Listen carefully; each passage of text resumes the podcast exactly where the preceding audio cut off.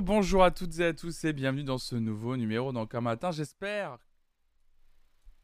que vous allez bien. Pardon, excusez-moi, petit bug. Salut Tokaji, salut Fâché, salut Natchan, salut bon fond toi. Il y a Nero, Nero, Nero, Nero, Nero Live qui nous a raidé avec 42 personnes. Oh là là, Nero, incroyable. J'espère que tu vas bien. Merci pour ton raid. J'espère surtout que ton live s'est bien passé.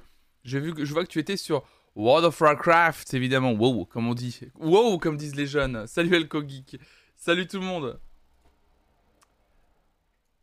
Salut, je suis en voiture, dit le QG de maman. Fais attention à toi, le QG de maman. Hein. Pas de. On tape pas au volant, hein. On est sérieux hein, au volant. Hein. C'est du sérieux.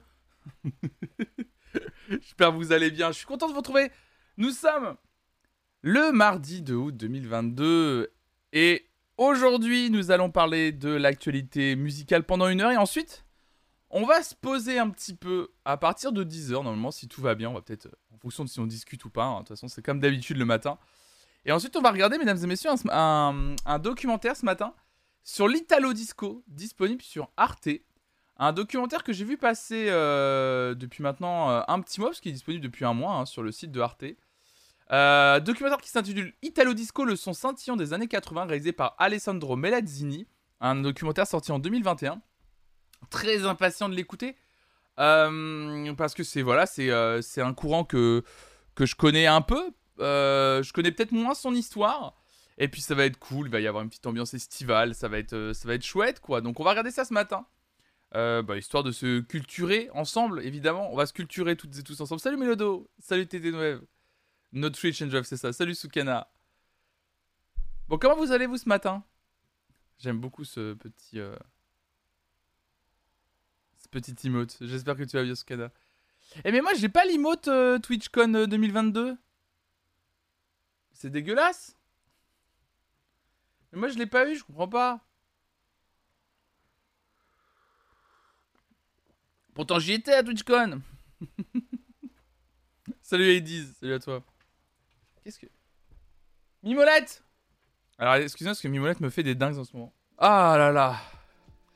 Ça va bien, ça va bien, salut. oui, c'est gosse. Salut Gaël. Fa- fallait l'acheter, je crois, ça fallait tout acheter. Salut Damcha. Salut sans chichi, salut à toi. Oh là là, mais c'est pas possible, elle me rend, elle me rend marteau cette chatte. Je vous la donne, je, vraiment, je, je, je n'en peux plus, je n'en peux plus, je n'en peux plus, je n'en peux plus de toi. Elle n'arrête pas, elle court partout, elle se. Eh bah vas-y, regarde-moi comme ça. Oui, vas-y, vas-y.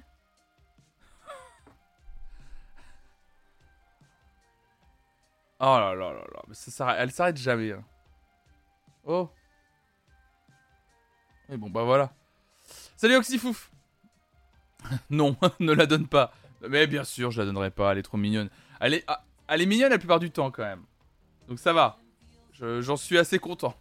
Retour expérience client, évidemment, j'en suis assez content. Elle est mignonne. On l'aime bien. Euh, elle fait son sport, c'est ça. Petit changement de programme pour, ce... pour cette semaine. Euh, Il y a un tout petit changement de programme 4 étoiles, c'est ça, 4 étoiles. Euh, c'est sur le Twitter, le programme notamment. Twitter, Twitter, Twitter. On va aller sur Twitter. Il y a un petit changement de programme parce que, euh, comme vous le savez, le mois dernier, vous avez été incroyaux, vous, m'avez- vous avez été d'un soutien excep- exceptionnel. Euh, vous avez été vraiment exceptionnel sur le, soutien le mois dernier. Du coup, il y aura un petit changement de programme. Alors, le programme n'est pas encore changé, mais c'est histoire de vous montrer. Donc, évidemment, là, on, se retrouve pour la matinale ce matin, encore un matin. Cet après-midi, je vous rappelle qu'à partir de 14h, on continue les aventures de Monsieur Fionfion dans les Sims 4, évidemment. Demain, journée off, ça, ça bouge pas. Mais c'est surtout fait pour ce week-end le petit changement de programme qu'il va y avoir. Dimanche, bah vous avez très bien compris, hein, je vous parle de soutien, je vous parle de stream le dimanche. Le stream cuisine avec Raphaël sera ce dimanche. Voilà. Voilà, le stream cuisine sera ce dimanche. Euh, à partir de 10h, comme, euh, comme il y a deux mois. Voilà. Un dimanche à 10h. Donc on fait ça ce dimanche à 10h. Et, euh, et en même temps, parce qu'en fait, je peux vous annoncer que j'ai chopé un partenariat avec... Alors, le, le- stream cuisine, on n'utilisera pas le partenariat, mais en tout cas, j'ai chopé un partenariat qui va courir sur 7 jours avec HelloFresh, voilà. Et comme HelloFresh, il s'agit de, de repas, de cuisine, etc. Euh, bah, je me suis dit que autant faire coïncider le partenariat avec le stream cuisine, c'est euh, beaucoup plus euh, cohérent. Donc on en parlera, hein. il n'y aura pas y aura pas d'utilisation forcément des, des box ou des, des, commandes HelloFresh. Mais en tout cas, mais en tout cas, le, il y aura un stream qui va commencer à partir de un, un, partenariat qui va commencer à partir de vendredi et qui durera une semaine. Donc un peu dans le même système, un peu comme le même système que un peu comme le même système finalement que, euh, que tous les autres sponsors euh, que j'ai déjà faites. Voilà, ça, ça démarre à un jour. Voilà. Après, il y aura une sponsor qui sera affichée sur, euh, sur l'image, enfin sur le, sur le stream pendant une semaine. Voilà. Ça aurait été cool de faire un repas HelloFresh en live. On pourrait. On pourrait, en vrai, on est que mardi. On pourrait, on pourrait, on peut, on peut voir. Je peux voir ça. Si vraiment vous pensez que c'est plus pertinent de faire un, truc avec HelloFresh directement, on pourrait.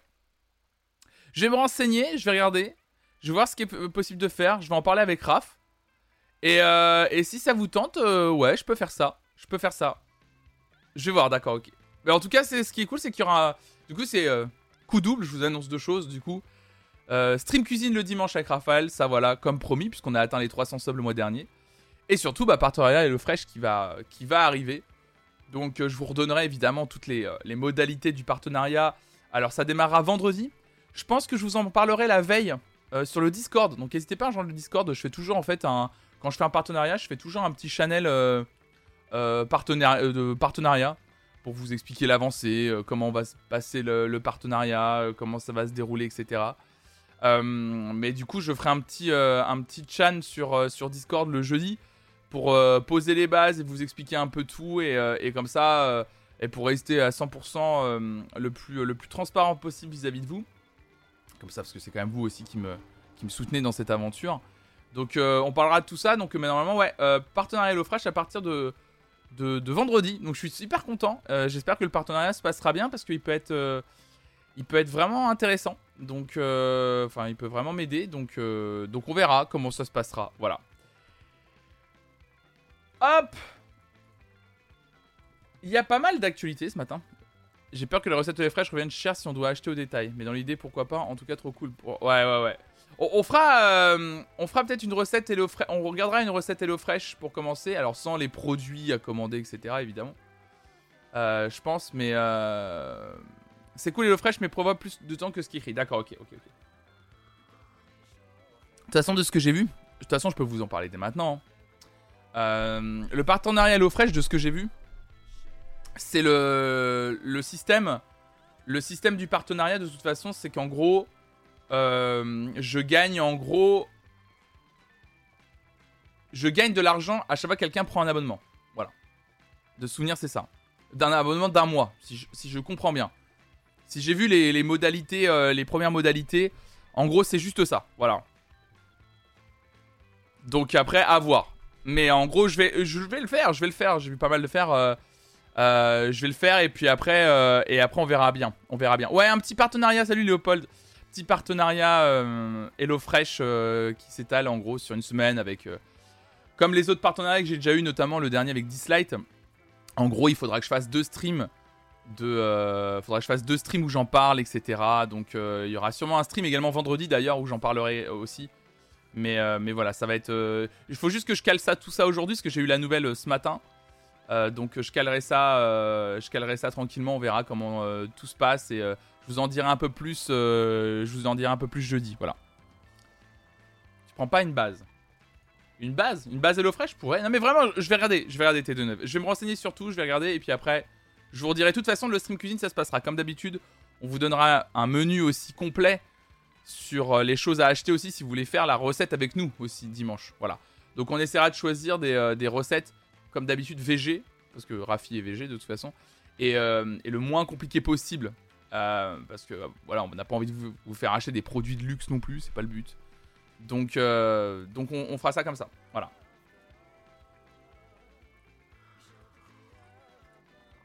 Hop, hop.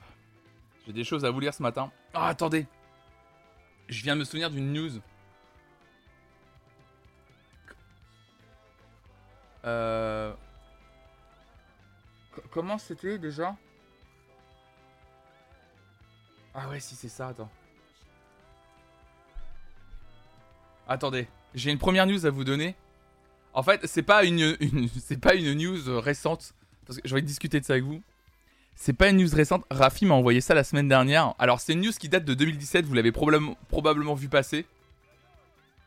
Mais on parle souvent, on a déjà parlé sur cette chaîne, vous savez, de ce tête de mule et de cette tête de con qui est euh, Liam Gallagher. Vous voyez, Liam Gallagher, euh, ex-leader, euh, enfin ex-co-leader de Oasis, chanteur, qui est désormais en solo, qui a une carrière, voilà, qui est ce qu'elle est. Et, et, il a quitté, et il a quitté, il a quitté récemment la scène de, c'est quoi, c'est Garo Rock? C'est quel festival qu'il a quitté au bout de, au bout de 10 minutes en disant, vas-y, je m'en vais. Enfin, horrible. Et en 2017, Rafi m'envoie cet article. Je sais pas pourquoi. Juste, c'était beau regard. Merci Léopold. Merci, euh, merci Morgan. Et euh, c'était ça, c'était beau regard. Et j'ai vu juste le titre de l'article. Et je vous jure, je vous jure, hier, j'ai eu 10 minutes où je ne pouvais plus m'arrêter de rire. Vraiment, ça a été 10 minutes. J'avais pas vu cet article passer en 2017. Je sais pas pourquoi. Mais vraiment, ça m'a mis 10 minutes à rire. ouais, mais c'est à la commande boomer. Donc c'est Liam Gallagher pense que WhatsApp Rocky, que le nom d'WhatsApp Rocky c'était WhatsApp Rocky. WhatsApp Ricky même. J'ai dit. Parce qu'en fait, apparemment, dans un. le boomer, ça vous t'avez dire dans une interview, quand il parlait de. Il parlait du, il parlait du coup de WhatsApp Rocky et il arrêtait pas de l'appeler WhatsApp Ricky et tout le monde le regardait apparemment en mode de quoi il parle? De qui il parle? Et à force de discuter, ils ont compris. Ah WhatsApp Rocky Ouais, ça arrive à tout le monde de... ça arrive à tout le monde Oh, j'en pouvais plus Ah, moi j'adore. J'adore. Donc voilà, c'était une news pas très fraîche, mais au moins qui m'a bien, bien, bien fait marrer. Euh, merci à Raph évidemment de me l'avoir partagé euh, et elle m'a dit fallait vraiment, euh, vraiment en parler. Donc évidemment, merci Raph. Merci pour ton soutien. Ça me fume les gens qui se trompent dans les cibles et tout. Ma soeur le fait tout le temps. Ah non, mais c'est un truc de fou ça. C'est un truc. Et puis là, c'est vraiment genre. C'est vraiment face de bouc quoi. Tu vois, c'est vraiment. C'est vraiment. Ah oui, ça, sonne comme l'application. oui, je me souviens. Il a un nom qui sonne comme une application. Mais oui, oui, oui, je vois bien. Je vois bien, effectivement. Bon, allez, on commence les actualités musicales. Hop. On va pouvoir y aller. Bonjour à... Salut Conicolia, je peux pas le croire. si, si. Ah, mais si, c'est une vraie info, je suis désolé de te le dire. C'est c'est une vraie info, c'est une vraie info. Bah désolé, euh, je peux pas... Euh. Mais ça date de 2017.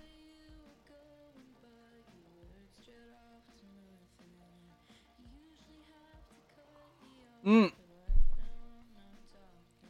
Salut Sounop, salut à toi, merci pour ton follow, bienvenue à toi. Tu penses qu'il a voulu faire le mec qui connaît pas? Bah dans l'interview du coup ils étaient en mode euh, bon c'est bizarre. Euh. C'est bizarre et tout quand même. Bon allez on commence pour les actus. Allez c'est parti on va faire les actus un petit peu là. Ok.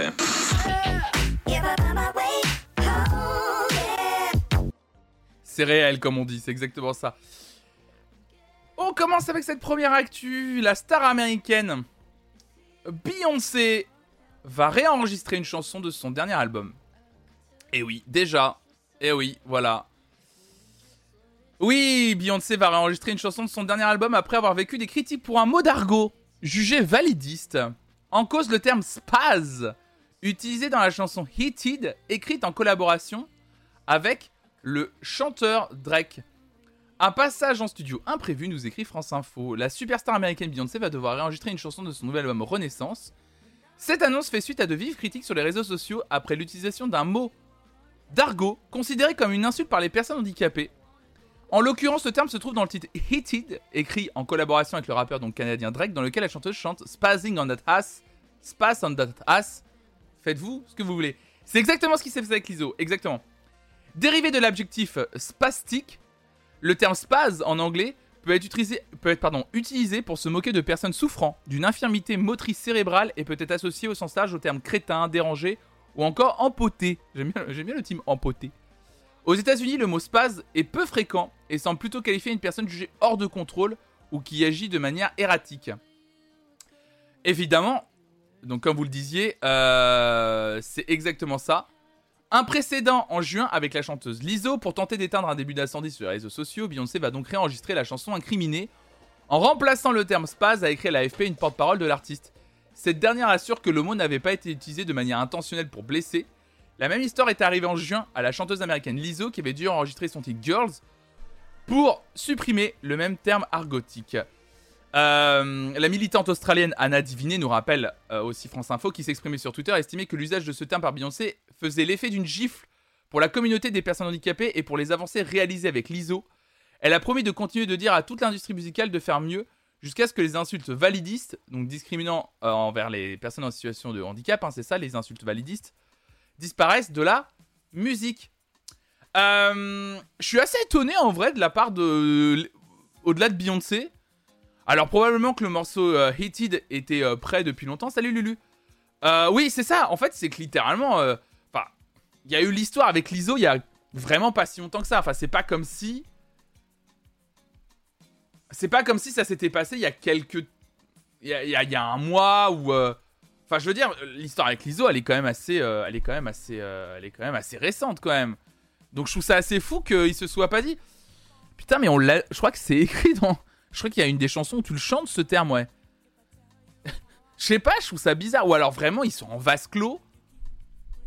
Ils sont en vase clos et euh... et ils, font attention à rien. Je sais pas. Je trouve ça vraiment euh, hyper étonnant de la part de, de Beyoncé là-dessus. Et on en a parlé ici en plus. Elle écoute pas Beyoncé la matinale ou quoi là? Mais qu'est-ce qu'a fait Beyoncé? Elle se met pas sur Flonflon Musique le matin Hello, Bibi, Bibi. Je l'ai appelé Bibi. Hello, Bibi. Uh, you don't listen Flonflon Music on the morning? Enfin, on the morning, il est quelle heure euh, Il est quelle heure euh, sur la... Elle habite à Los Angeles, non euh? Ah non, elle habite pas à New York New York, heure. si je tape juste New York, j'aurais pas heure. Ah, il est 3h18. Ah oui, ouais, il est la nuit. Bon, d'accord, ok, je comprends. Ouais, mais euh... Ouais, mais euh, c'est une artiste, elle, vit la nuit. Euh, et j'en suis sûr pour s'inspirer, elle regarde de Twitch. elle fait des insomnies, elle se met les replays. c'est exactement ça. Hey, euh, Queen Bee C'est pas une excuse. c'est pas une excuse, c'est ça. Il y a le podcast, elle abuse. Ah, you listening me on the on your podcast application? Indeed. Hello, I'm Benjamin from France. Elle a proposé la marche des tongs pour la police camping. Ah, sacré euh, Bibi. non, mais en vrai, c'est pas cool. Enfin, je trouve ça bizarre. Entre ça et l'histoire de Kélis, ça fait beaucoup un peu là, non? Non, mais c'est quand même fou. Euh, je vous rappelle qu'elle a utilisé. Enfin, on en a parlé rapidement quand on a fait la première écoute de l'album de Beyoncé. Mais euh, sur son album a été utilisé le sample d'un morceau de Kélis.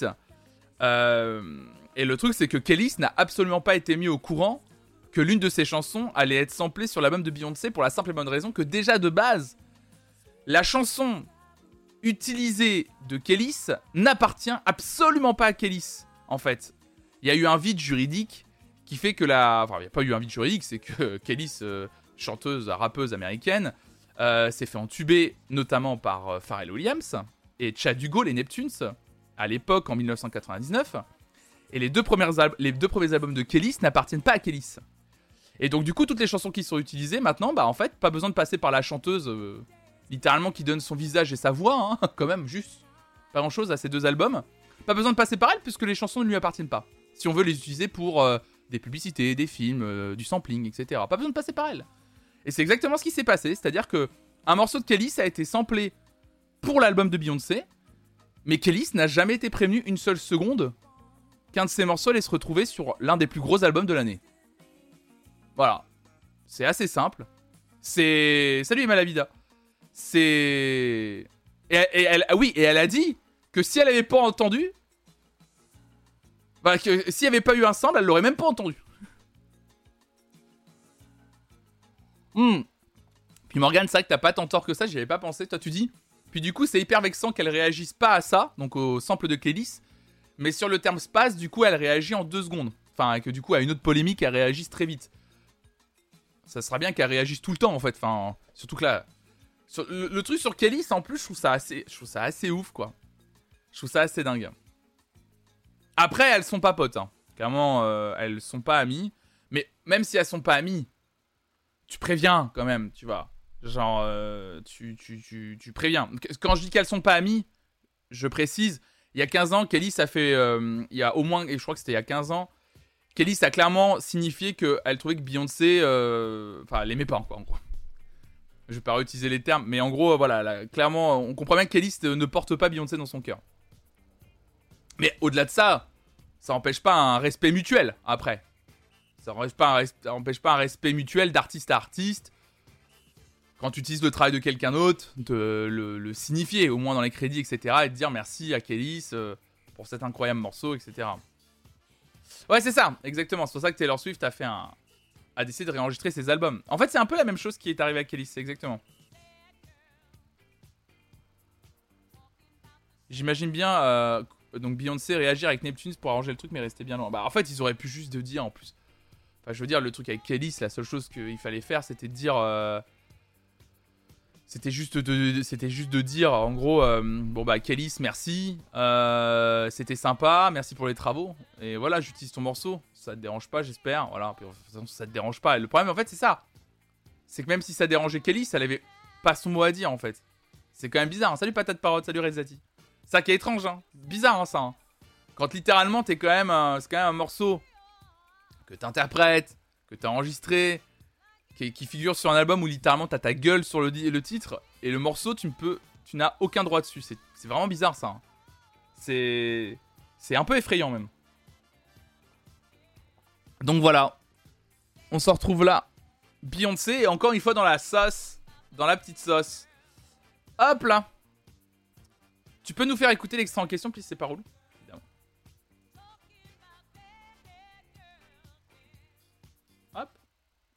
Le morceau en question, c'est. Bah, attends, est-ce que je peux pas faire euh, ou Ça sera mieux d'ailleurs. Le site ou sample a dû le faire. Ça sera plus cool. Ouais, je vais vous faire écouter si vous voulez. Beyoncé Energy.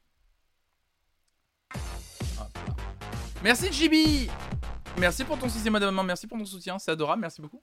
Alors. Hop. Hop les. Euh, du coup, du coup, du coup, c'est ça. Est-ce qu'il y a... Ouais, bah non, mais il n'y a, pas a pas la seconde précise, donc on va faire ça. On va, je vais vous faire écouter l'extrait directement là. C'est ça. Donc le morceau... Euh...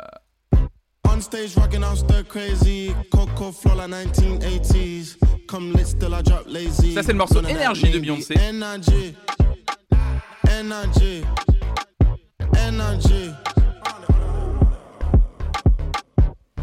Just five. Voting a 45, don't get out of line. Yeah. Ooh, ooh, ooh, ooh, pick a side. Ok. Only double lines we cross is dollar signs. Yeah. Ah, il y a sur ensemble, j'ai trouvé. Ouais.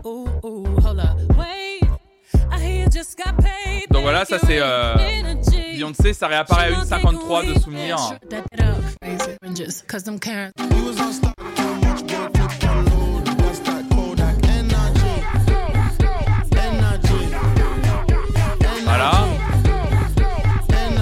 Milkshake de Kélis.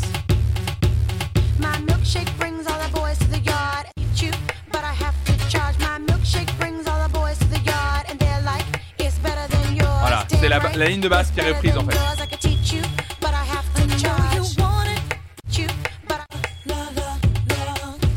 Donc en fait, elle a repris la ligne de basse et la petite rythmique derrière. C'est exactement ça qui est pris. Ah bah c'est la même, c'est quasiment la même prod. Donc voilà, c'est pour ça que ça y ressemble. C'est parce que c'est euh, la même euh, la même prod. Donc du coup, euh, donc voilà, il, le, morceau a été repris. Le truc en fait, ce qui s'est passé, comment vous expliquer En fait, pour faire simple, sur cette histoire de Kellys, en gros, l'album a été produit intégralement. Le premier album de Kellys a été produit intégralement par les Neptunes. À l'époque, c'est pour ça que ça ressemble, c'est que c'est pareil. Euh, les deux premiers albums de, de Kelly ont été produits par les Neptunes. Donc les Neptunes, c'est un duo de producteurs qui a été énormément connu dans les années 2000, euh, euh, composé de Chad Hugo et Pharrell Williams qu'on connaît un peu plus. Ils ont produit les Neptunes au moins au moins trois tubes que vous connaissez.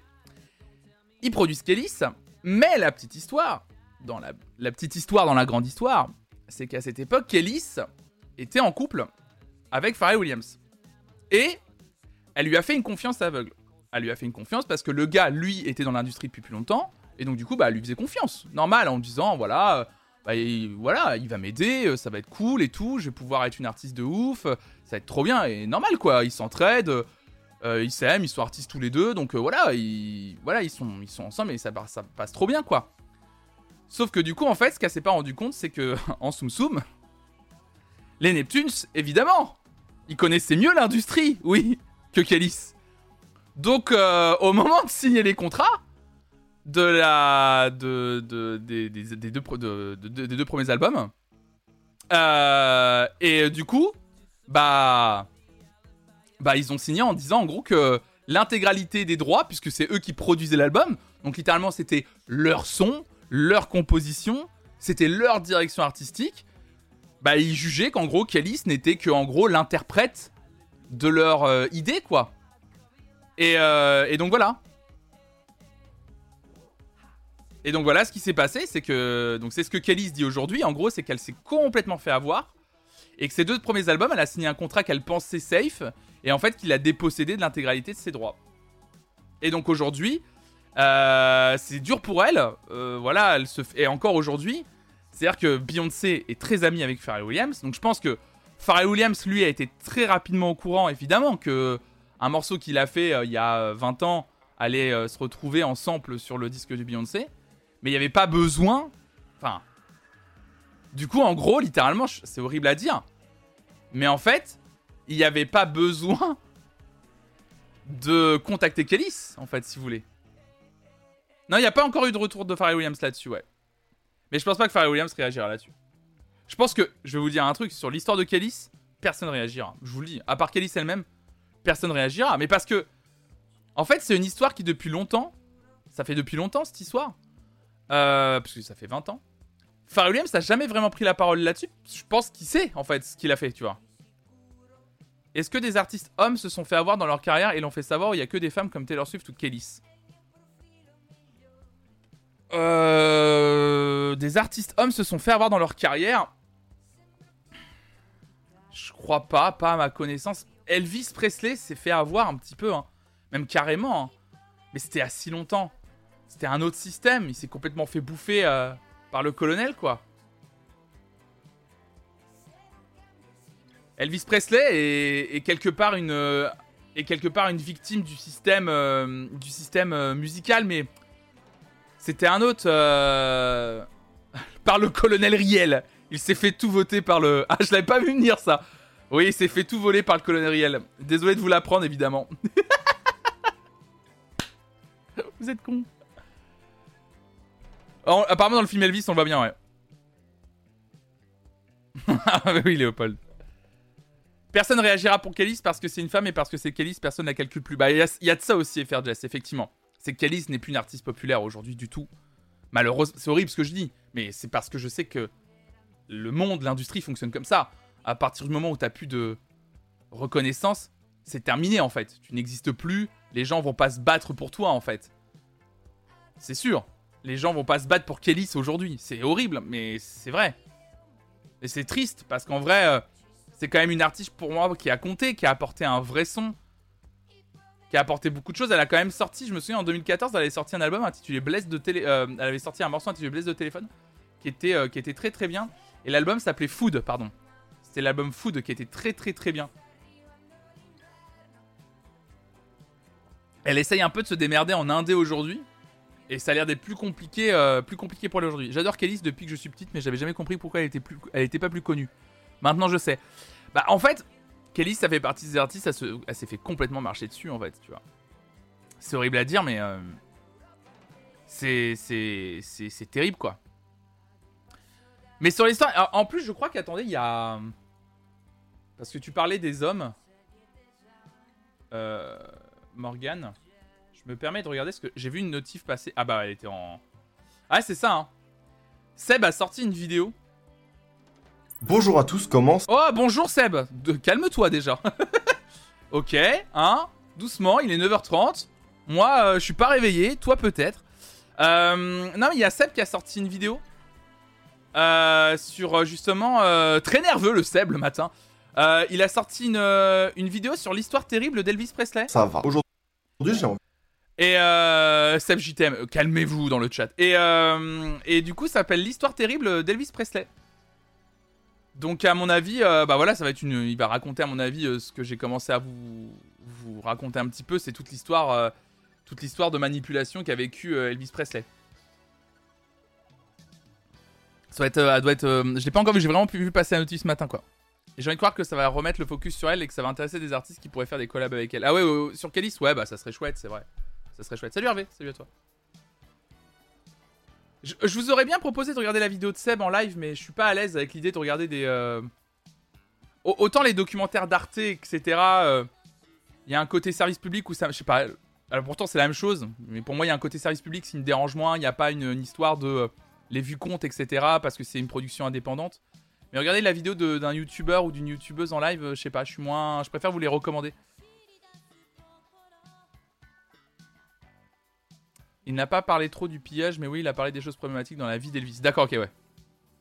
Ok, ok, ok.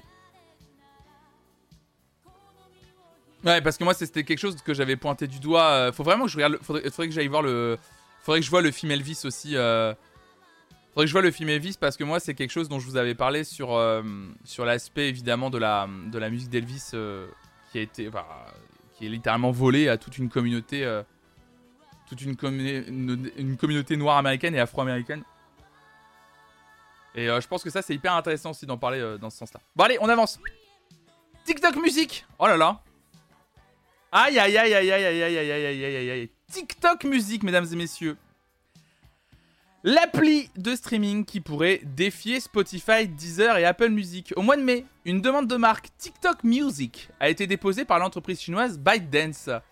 TikTok est bien plus, vous le savez, qu'une simple application de partage de vidéos, c'est devenu un véritable business pour le monde de la musique, on en a suffisamment parlé sur cette chaîne. Il ne serait pas surprenant que la société chinoise lance sa propre application de streaming musical prochainement. Les dépôts de brevets découverts par Insider suggèrent justement que TikTok travaille en ce moment sur ce projet. La société mère de TikTok, ByteDance, a déposé une demande de marque du nom de TikTok Music en mai.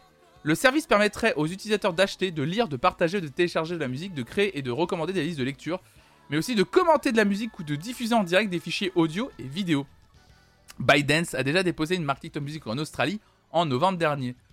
Le streaming musical, c'est un domaine que ByteDance connaît déjà, rappelle l'article de Combini que je suis en train de vous lire. En 2020, ils ont lancé une application de streaming musical nommée Resso en Inde, au Brésil et en Indonésie. Resso présente certaines des caractéristiques décrites dans le dépôt de la marque TikTok Music, comme la possibilité de créer des listes de lecture, de partager des chansons sur les médias sociaux et d'interagir avec la communauté de l'application. ByteDance utilise déjà TikTok pour amener les utilisateurs de l'application vers Resso. Selon un rapport de The Information, l'application TikTok au Brésil est dotée d'un bouton qui permet aux utilisateurs d'être redirigés vers Resso pour écouter la version intégrale d'une chanson qui les intéresse. Ça, c'est méga malin, évidemment. Grâce à ce système, les utilisateurs restent dans l'écosystème de ByteDance plutôt que de se diriger sur Spotify ou Apple Music. On ne sait pas encore si ByteDance prévoit de développer une application de streaming musical basée sur les fondations de Resso, donc l'application qui existe déjà au Brésil notamment, ou si la société prévoit quelque chose de complètement différent. Une chose est sûre, le lancement d'une application de ce genre pourrait bouleverser une nouvelle fois l'industrie du streaming musical, évidemment. Incroyable TikTok qui se lancerait dans une application de streaming musical et qui permettrait par exemple au moment où vous découvrez un son sur TikTok de cliquer dessus et de pouvoir aller l'écouter, l'ajouter immédiatement dans une playlist en un clic. Le but en fait c'est que ils sont malins ByteDance, ils se reposent sur quelque chose qui est inhérent à toutes et à tous, c'est-à-dire il faut que ce soit le plus simple possible. Il faut qu'on soit pris, on aime être pris par la main, on aime que ce soit simple, que ce soit en, moins de clics, en possible. C'est vrai que des fois tu découvres un son, mais l'idée de tu retenir le, c'est con, vous allez dire, mais c'est pas long. Et pourtant, de voir le nom, voilà, l'économie de la flemme, exactement, Vaelios, l'économie de la flemme, tu l'as bien résumé. Le fait de retenir le nom du morceau qu'on vient d'entendre, ouvrir Spotify, faire la recherche, écouter le morceau pour être sûr que ce soit celui-là, l'ajouter dans la playlist. Vous allez me dire, mais ça, ça peut prendre en tout et pour tout euh, une minute, quoi. Ouais, mais c'est long. Si tu découvres un son dans TikTok, que tu appuies sur le morceau, que ça bascule sur l'application directement, que ça te met le morceau, et même limite, ce qui serait exceptionnel, et je pense qu'ils vont le faire, c'est qu'à partir du moment où tu, cliques sur le morceau, ils peuvent considérer peut-être que tu es intéressé, c'est-à-dire que tu arrives sur l'application TikTok Music et tout de suite, ils te proposent, voulez-vous l'ajouter dans une de vos playlists? Voilà, ça t'a économisé euh, combien? 4, 5 clics. Quand t'es obligé de diguer dans les commentaires remplis de trolls pour trouver le titre d'un morceau, ah bah ça oui, un classico. Le but des grandes applis, c'est aussi qu'on reste dans leur environnement. Bah, c'est ce qui est expliqué dans l'article évidemment de Combini. Ouais. C'est pour ça que Twitter, Messenger, Facebook, Insta, etc. ont tous des navigateurs internet. Évidemment. Évidemment. Donc voilà, TikTok Music qui risque d'arriver. Bon, encore une application. Euh, encore une application de streaming musical. Bon. Je. Quoi vous dire là-dessus en vrai? Bon. Je. Y a, rien rien à dire en vrai. Hein. N'y a rien à dire sur euh, l'application euh, sur, euh, sur TikTok Music. Encore une application de plus, ça fait beaucoup. Après, c'est bien qu'on ait le choix. Je pense que ça va énormément intéresser. Ça va énormément intéresser. ça va énormément intéresser évidemment. je pense plus les gens qui ont, un usage de TikTok régulier. Ça risque de faire mal hein, quand même, hein, je pense. À, à Spotify et à Apple Music cette histoire. Parce que TikTok devient de plus en plus puissante. Ouais, ça, touche une autre cible, c'est plutôt cool. Puis euh, ils ont l'air de vouloir développer euh, une appli euh, qui, est, qui est assez complète. Mais non, non, c'est très intelligent. C'est très très intelligent de faire une application, de faire une application de streaming musical, quoi.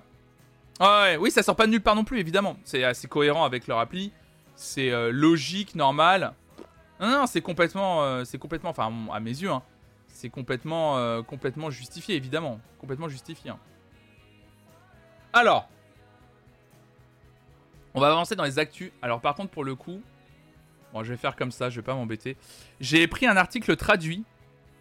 Hop là J'ai pris un article de The Verge, euh, le média évidemment euh, sur la tech et le numérique américain, que j'ai traduit en français. Donc, il y aura peut-être des petites bidouilles de, de traduction, mais c'est surtout pour que vous ayez L'idée générale, euh, de toute façon, je vais pas vous lire non plus l'article en entier, puisque vous allez avoir euh, rapidement euh, l'info.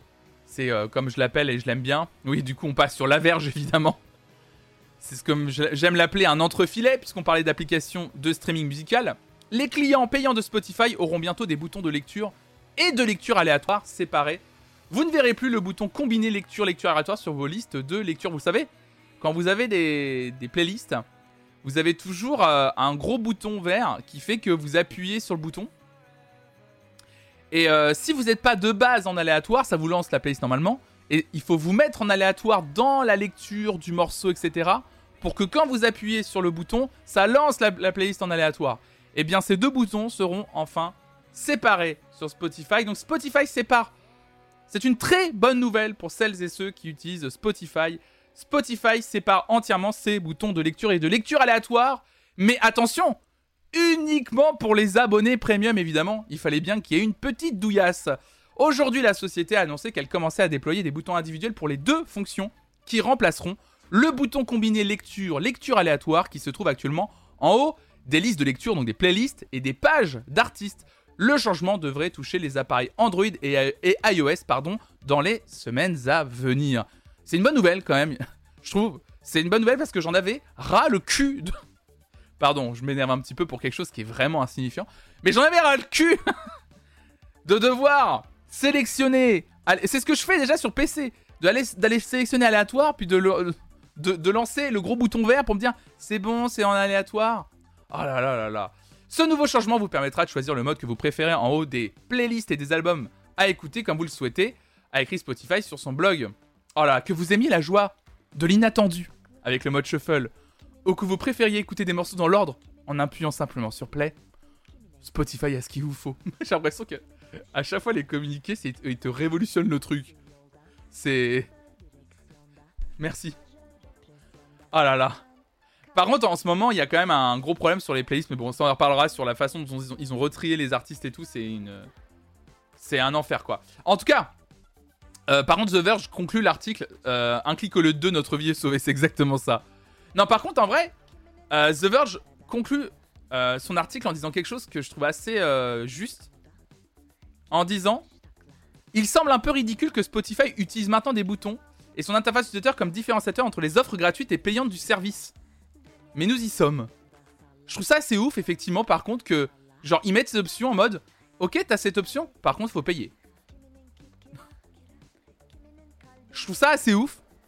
Euh, mais bon, bah c'est comme ça. Euh, on n'a pas le choix, on est obligé de, de subir, mais bon, c'est visiblement c'est ce qu'ils ont décidé. Salut la mal de Carlos. Je trouve Spotify mal foutu. YouTube Music coûte un bras, mais vraiment mieux pensé. Ouais, c'est si bien que ça, YouTube Music en vrai. Ouais, ça fait un moment que j'en entends parler de YouTube Music. euh. Ouais, mais YouTube Music, ça me fait chier. J'ai déjà Apple Music, j'ai déjà deux comptes Spotify. J'ai deux comptes Spotify. Un compte YouTube Music. Ah, ça fait beaucoup, hein.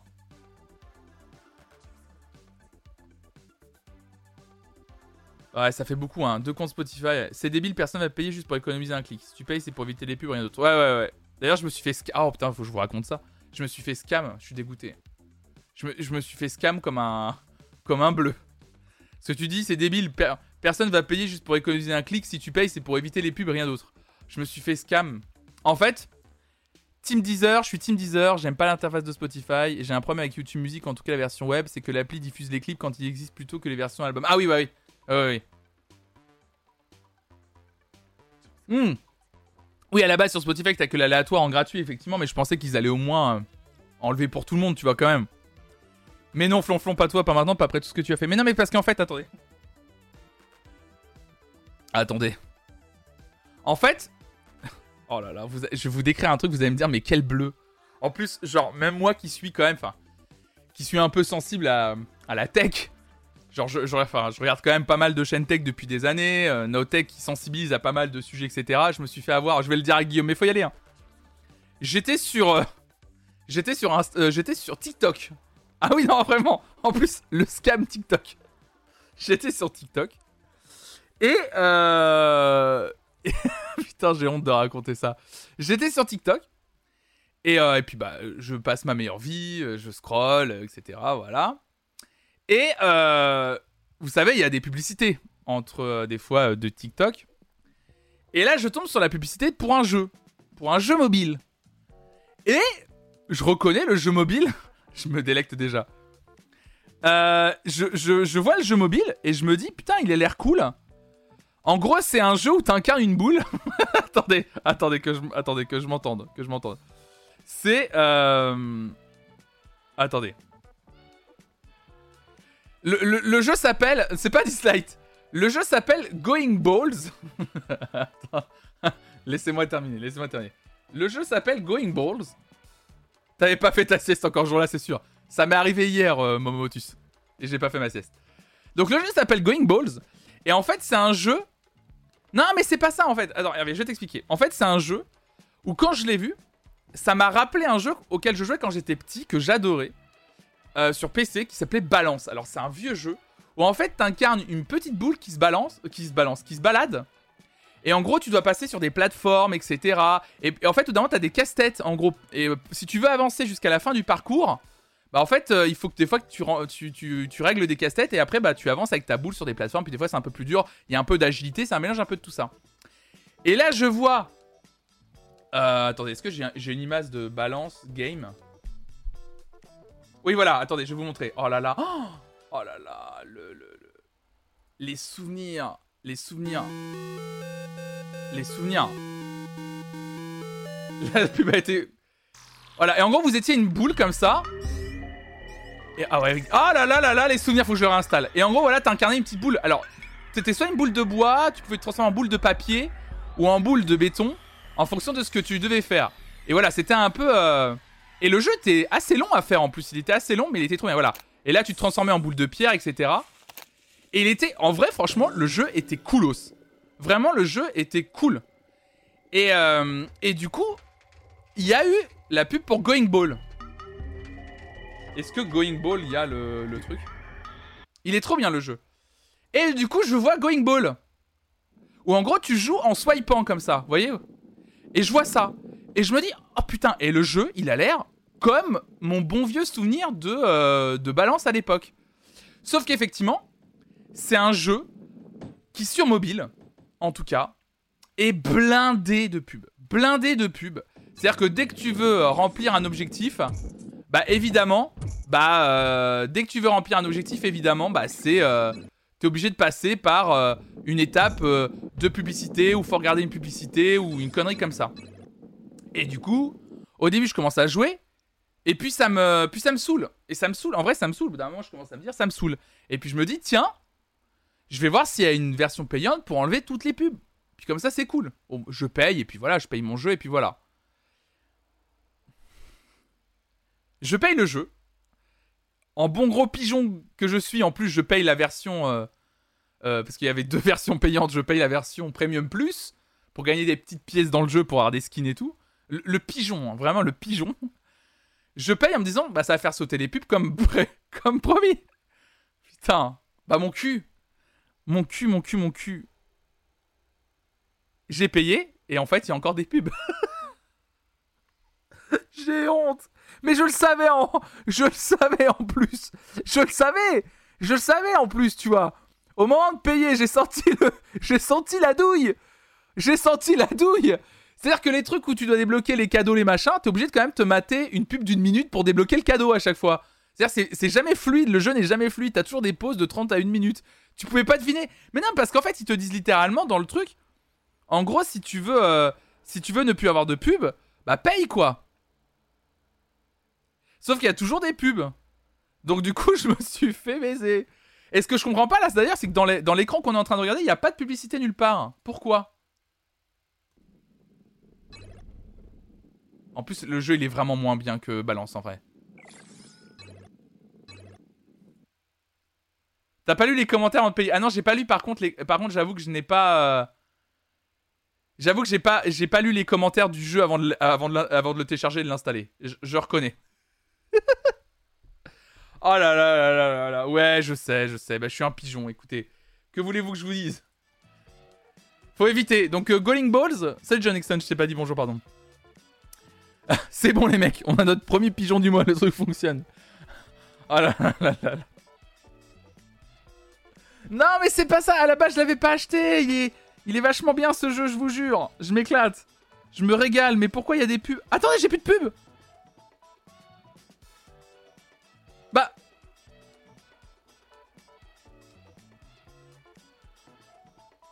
Attendez, j'ai plus de pubs. J'avais des pubs encore il y a deux secondes. Ah si, voilà. Et si je veux aller, regardez, si je veux aller à la fin du niveau, on me dit en gros, attendez, je peux pas vous montrer l'écran parce que c'est un peu trop éclairé, c'est chiant. Mais en gros, il y a écrit en gros que si je veux skipper, il faut que je regarde. Bah attendez, je vais, je vais cliquer. Voilà. Et en gros, ça me lance une pub si je veux aller, euh, si je veux skipper. Voilà. Et là, ça me lance une pub pour un autre jeu. Il a l'air bien en plus ce jeu. Fais voir, réessayer. Ça s'appelle comment? Coin Master. Oh, ça a l'air d'être un super jeu. Le pigeon.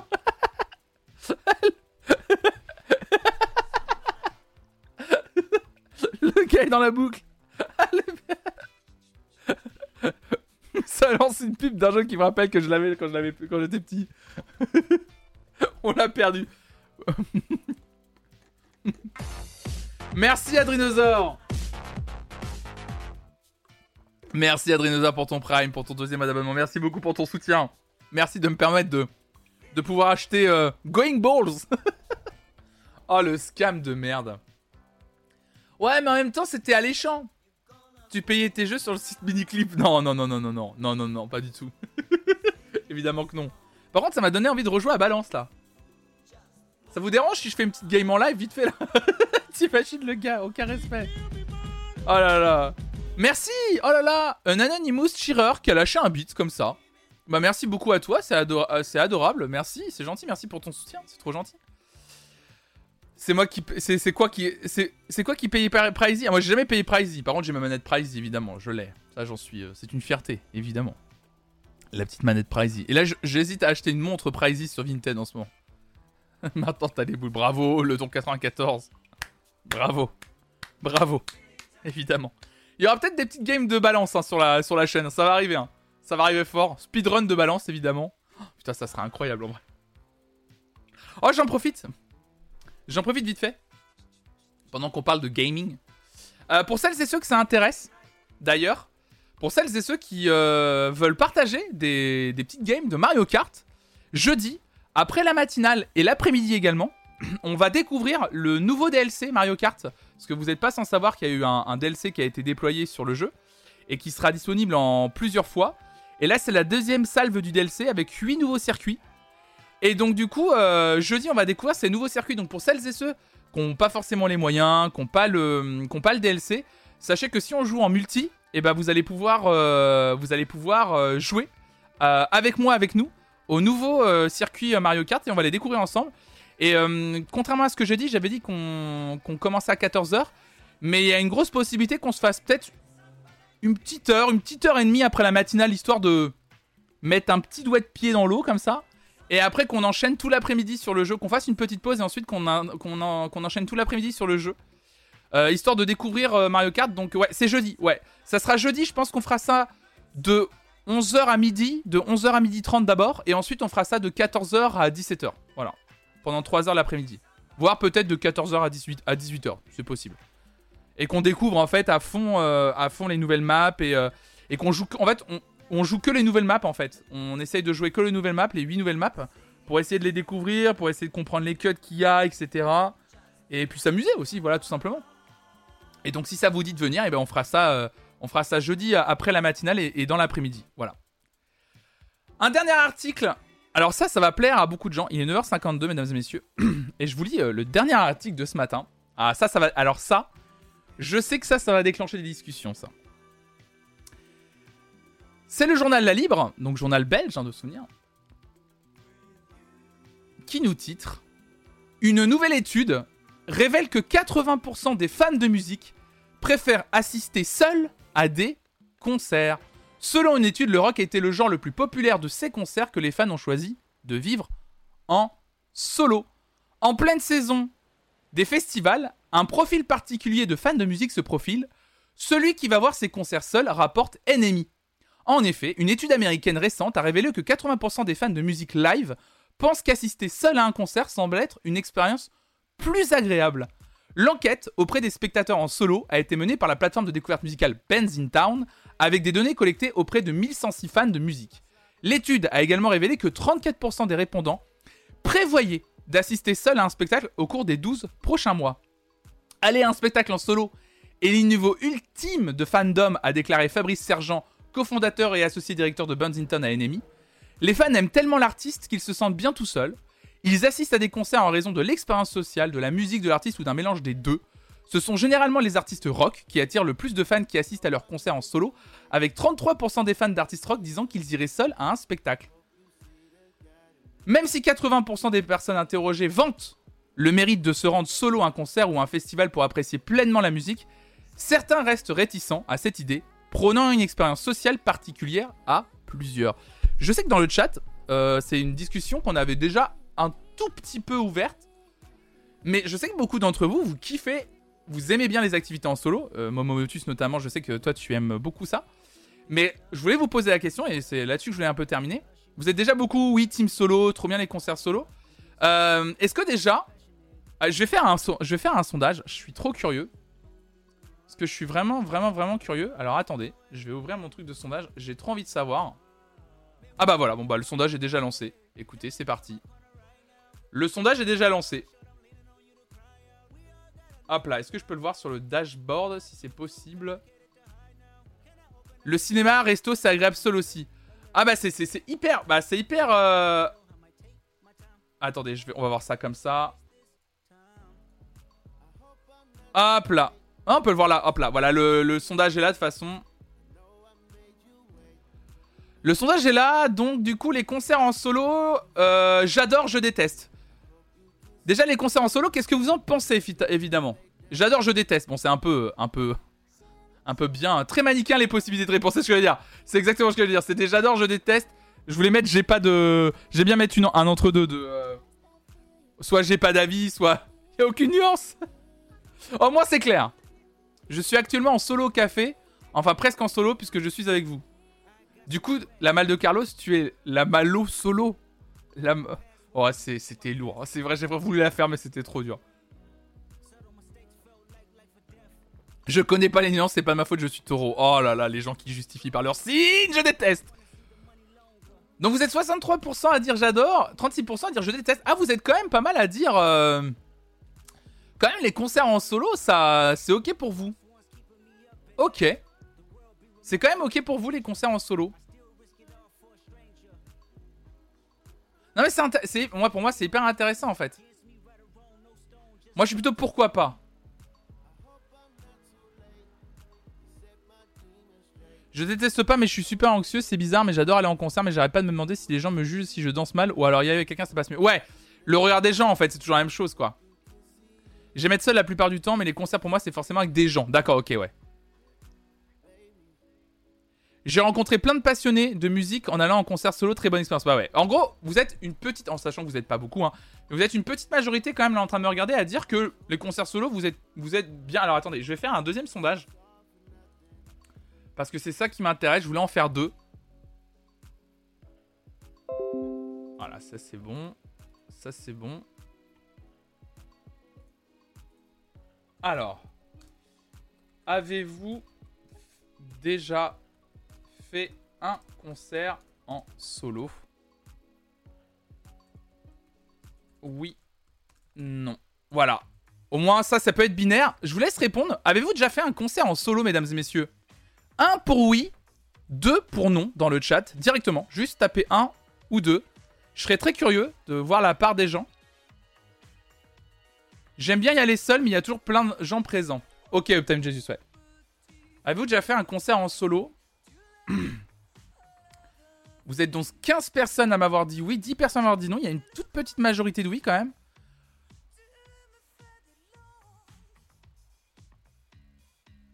Salut, hein, bienvenue à toutes et à tous. Moi, j'ai déjà fait un festival car mon groupe ne voulait pas voir certains artistes. D'accord, ok.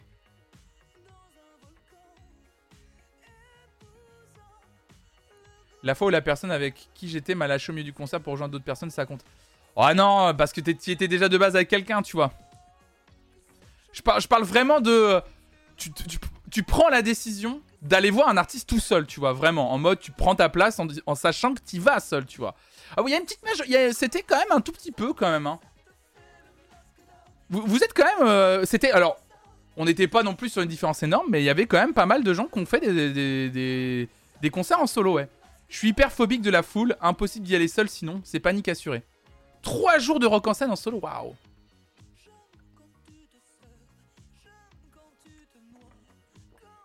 Moi, c'était Jamie Cullum en solo, mais comme c'est tout chill, ça s'est bien passé niveau angoisse. Ah oui, il y a, aussi une question de style musical, bah, c'est ce que euh, c'est ce que euh, c'est ce que expliquait l'article. c'est vrai que t'as aussi ce truc de euh, quel est l'artiste ou quel est le style que tu vas voir en fait. Ça aussi, quand tu vas en groupe au festival et que tu veux pas voir les mêmes artistes, c'est chouette aussi. Ah ouais. Moi, moi, je reconnais. Alors, je l'ai déjà fait. Je l'ai déjà fait. Oh, plusieurs fois quand même. hein. J'étais en train de réfléchir, mais. Alors, majoritairement, j'ai toujours vu des concerts avec des gens. Par contre, clairement. Majoritairement, j'ai toujours vu des concerts avec des gens. Tout le temps. Mais j'ai déjà fait 4, 5 concerts solo, dont pas de patrouille évidemment. Euh, j'ai toujours passé un bon moment en vrai. Par contre, je reconnais, j'ai, par contre, j'ai un vrai souvenir du premier concert que j'ai fait en solo. Je me souviens que c'était The Rapture, donc euh, groupe euh, rock, électro-rock, et euh, à Nantes. Et j'avoue que par contre, j'étais un tout petit peu angoissé au début de faire le concert en solo. Enfin, angoissé, le mot est fort, mais euh, pas à l'aise en tout cas. En mode, ah, c'est bizarre parce que tellement l'habitude de faire des concerts avec des gens, etc. Sauf qu'en fait, j'ai passé un tellement bon moment et en plus, du coup, j'ai sympathisé avec des gens dans la, dans la, dans la foule. On a commencé à discuter parce que bah, y avait d'autres personnes qui étaient seules aussi. On a commencé à discuter. Qu'en fait, j'étais là genre, c'est cool les concerts solo aussi. Mais par contre, il y a des choses que moi je pourrais pas faire en solo. Genre, par contre, il y a un truc que je peux pas faire en solo. Là, on va un peu sortir du cadre musique. Il y a un truc que je pourrais pas faire en solo. Euh, manger au resto. Ça, je me vois. Je, sais que des gens adorent. Il y a des gens qui m'ont déjà dit que c'était hyper cool. Mais alors, manger au resto seul, en mode, tu sais, tu vraiment, tu vas au resto, tu prends la table, tu commandes, tu manges seul. Je. vraiment, pour moi, rien que d'en parler, ça me. Je me vois dans la situation et ça me. Oh, ça me fait trop bizarre. Je. Alors que plein de gens m'ont dit, franchement, c'est trop cool, quoi. J'ai trop de mal le resto toute seule. Le midi ça va, mais le soir impossible, j'ai un blocage. Ouais. Ah, mais c'est trop bien ça en rentrant du boulot. Alors, M. Claude Walker, là. Je veux bien M. Claude Walker avec son petit attaché case, là. Arriver au resto et dire Ah là là, patron comme d'habitude. Team voyage solo. Le resto, c'est le plus bizarre. J'ai encore jamais voyagé en solo, par contre. Je faisais souvent ça à midi au bureau. Bah, j'ai l'impression que midi, c'est un. J'ai l'impression que midi, c'est, plus démocratisé. Parce que t'as le côté déjeuner de boulot. Ouais. Manger au resto seul, c'est un peu un passage obligé quand on part en vacances seul. Ah bah oui, bah oui, évidemment. Et comme j'adore partir en vacances seul, bah pas le choix. Oui, bah oui, c'est vrai en fait, Ali Alto. Ça, j'avais pas. Oui, bah oui, évidemment. Pour la première fois, j'ai pris un petit déjeuner dans un café tout seul dimanche dernier. C'était super cool. Je, regarderai... je regardais une rediff. Ah ouais, bah ouais. Après, remarque, je l'ai déjà fait ça. Ouais, mais pour moi, ça compte pas comme un, repas au resto, mais c'est vrai qu'un petit déjeuner seul dans un café, j'ai déjà fait. J'ai mon petit kink, mais je crois que je l'avais déjà raconté ça aussi. J'ai un petit kink, c'est quand je vais à Paris, j'aime bien faire oui, oui, oui, baguette, croissant. j'aime bien faire. Euh, attendez. Oui.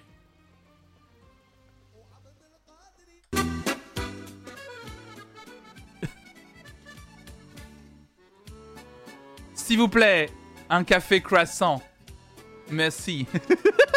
Quand je vais à Paris, j'ai mon petit truc à moi, c'est que j'adore aller prendre un petit déjeuner, genre aller chercher deux croissants, le canard enchaîné, m'installer à la terrasse d'un café et euh, les petites tables rondes là, et, euh, euh, et, prendre mon petit déjeuner. Je, je sais pas, ça par contre, j'avoue que quand je vais à Paris, au moins une fois un matin, je fais ça.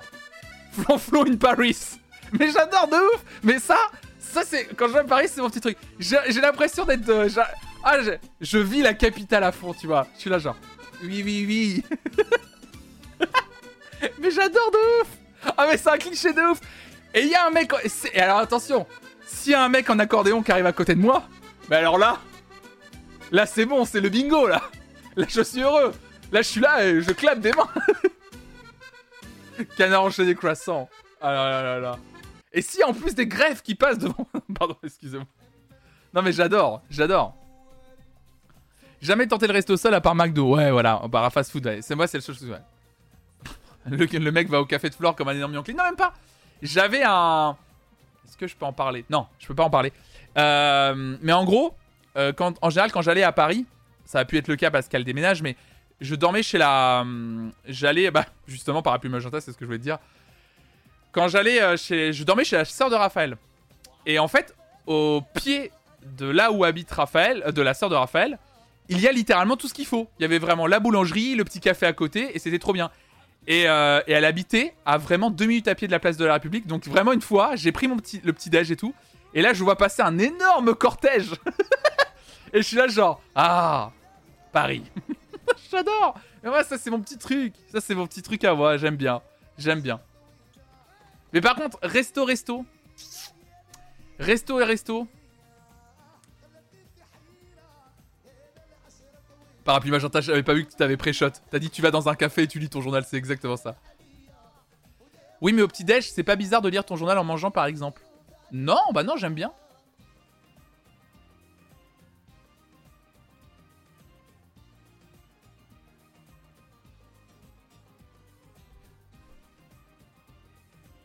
Les restos seuls en déplacement pro, bien obligé. Ah bah oui, aussi, oui. Je sais jamais si on peut ramener ses propres viennoiseries en terrasse d'un café. Bah, je demande, moi, en général. Enfin, je demande, en gros, au moment de... Au moment de, euh, de m'installer, je dis... Euh, enfin, euh, en gros, si je passe devant un café... En gros, en général, je choisis le café. Et du coup, je rentre dans le café, je fais... Vous faites des viennoiseries directement? Non. Est-ce que ça vous dérange si je peux en aller en acheter et venir à la terrasse? Oui, non. Puis voilà, après, je m'adapte. Et là, je sais que rien que déjà ce que je viens de dire, il y a des gens qui sont angoissés à l'idée de rentrer dans un café et poser une question et peut-être se prendre un nom dans la gueule. Ça déjà. Un jour, j'ai rejoint Flonflon à République et il est arrivé 20 minutes en retard car il est allé dans le sens inverse de la place. Ah oui, c'est vrai. Attends, Mélodo. Attends, attends, attends. Mais oui, c'est vrai. c'est vrai. c'est vrai, de vrai en plus. J'ai envie de dire, c'était avec toi. Oui. c'est vrai, de vrai cette histoire. Oui, c'est vrai. On devait se rejoindre pour aller à... au Floodcast, c'est ça, au Bataclan? Parce que c'est à côté de la place de la République. je sors de la part de, la sœur de Raph, justement. Et en fait, je pars dans. Je sais pas pourquoi. Je pars dans. Parce que c'est un grand boulevard. Et je pars dans le sens inverse du boulevard. Puis je marche, je marche, je marche. Puis d'un coup, je me dis. Putain, la place de la République, je voyais ça quand même plus proche à pied. Je regarde sur Google Maps et je me rends compte qu'en fait, ça fait 10-15 minutes que je marche. Mais pas dans le bon sens. Ça veut dire que j'avais encore 10-15 minutes à refaire. Plus les 5 minutes pour rejoindre Mélodo à République. Ah là, Fourflot in Paris, quoi. il est arrivé, il a dit Mais la place. Ah oui, le rabat joie français. Mais la place a changé de sens ou quoi?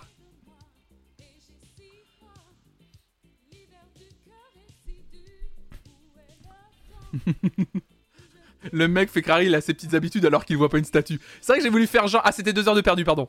J'ai voulu faire genre, c'est exactement ça. J'ai voulu faire genre, oh, j'ai mes petites habitudes quand je viens à Paris. Et en fait. Naochan, tu dis pour revenir au concert événement culturel, je me suis toujours dit que je m'empêcherais pas de faire quelque chose qui me font envie parce que je suis seul. Du coup, si je suis accompagné, je préfère pour partager le moment, mais sinon j'y vais quand même. T'as raison, Naochan. Non, mais t'as raison, mais c'est un vrai. Mais je pense que cette réflexion à avoir, euh, je pense que la réflexion, tu peux l'avoir déjà de base. La réflexion de. euh, j'ai pas envie de m'empêcher de faire des choses en solo. Mais par contre, je pense que franchir le pas de faire des choses en solo, vu comment en fait, je pense, bah, c'est comme d'habitude, c'est tout ce qu'on nous a inculqué depuis tout le temps. Que beaucoup les événements en général euh, culturels, c'est des événements euh, sociétaux, des choses qui se font à plusieurs. Donc du coup, franchir le pas de le faire en solo la première fois, c'est jamais facile. Et en plus, je pense que le degré entre guillemets de facilité n'est pas le même pour tout le monde.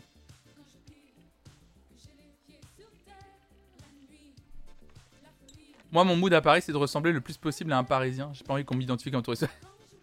Je dois aller travailler, il paraît. Bonne journée tout le monde. Bonne journée à. Pareil, j'ignore la Tour Eiffel quand je passe à côté. Faux, je prends des photos.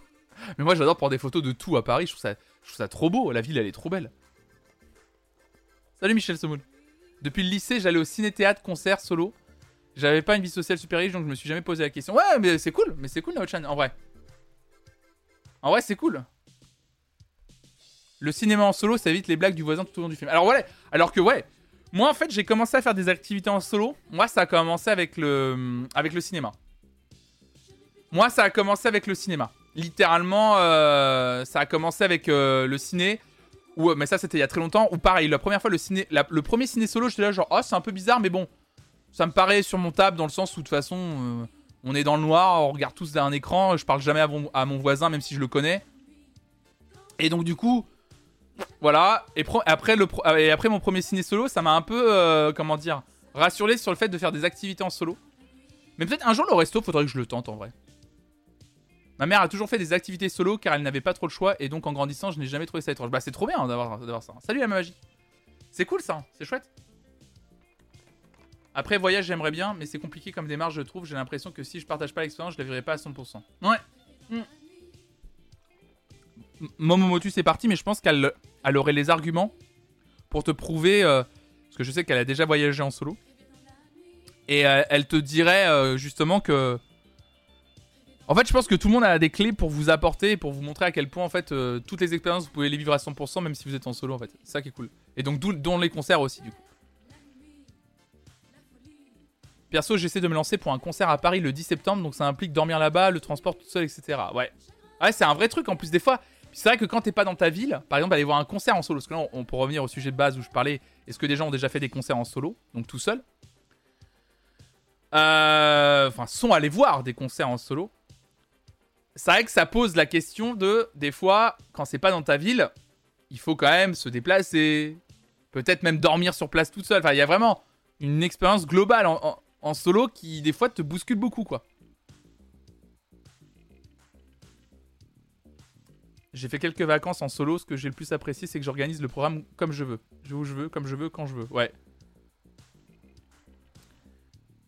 Hésité à faire un concert à Lyon en solo. Je suis à Lille. Ah bah ouais, ouais. du coup, ouais, c'est un vrai euh, engagement, quoi. Moi, voyage solo, j'adore. Ça permet justement de parler à des gens à qui tu aurais peut-être pas parlé sinon. Ouais, c'est vrai. hein. Mais moi, du coup, par exemple, je donne l'exemple. Je suis parti du coup à Amsterdam pour la TwitchCon. Alors, c'était énorme, c'était trop bien. Les soirées partenaires, le moment où on retrouve les, les, les, les copains streamers français et qu'on discutait tous, c'est trop bien. Mais il y a quand même eu des moments où j'étais tout seul. Et euh, d'ailleurs, même quand je suis arrivé, en fait, il y avait une grosse partie de la journée. Je suis arrivé très tôt le matin à Amsterdam, à 9h. Et en gros, euh, les gens n'arrivaient que vers 14-15h. Donc il y a une grosse partie où j'étais en solo. Bah là, du coup, j'étais à Amsterdam seul, en fait. Donc là, full solo. Je suis arrivé dans ma chambre d'hôtel en solo. euh, Enfin, j'ai pris le transport en commun solo. Je suis arrivé en chambre d'hôtel en solo. Et après, je suis sorti euh, dans la ville en solo et tout. Et en vrai, euh, et en vrai, je me suis rendu compte que c'était quand même cool parce que du coup, euh, tiens, qu'est-ce que je vais faire? Bah tiens, je vais faire ça. Hop, tu, pars quoi. Puis voilà. C'est vrai que t'es pas en train de dire, on se rejoint à telle heure et tout. Et, c'est vrai que c'est cool aussi. Clairement, les concerts à Paris, ça m'a appris à me débrouiller plus et avoir moins peur, ouais. Et en plus, l'expérience de concert solo, on en avait déjà parlé. On avait parlé. On avait. euh, quand tu es en solo, tu es forcé d'aller vers les gens, tu vis une, expré- une autre expérience, c'est ça. Mais par contre, concernant les concerts solo, parce que c'est important d'en reparler et j'aimerais bien conclure là-dessus avant de passer euh, euh, au React documentaire sur l'Italo Disco. Ça, c'est un truc dont on avait parlé. Effectivement, par contre, un truc que dit pas l'étude sur juste la volonté de vouloir faire des concerts seul, enfin aller assister à des concerts seuls, ou celles et ceux qui même l'ont déjà fait. Il y a aussi un truc, c'est qui tu es aussi.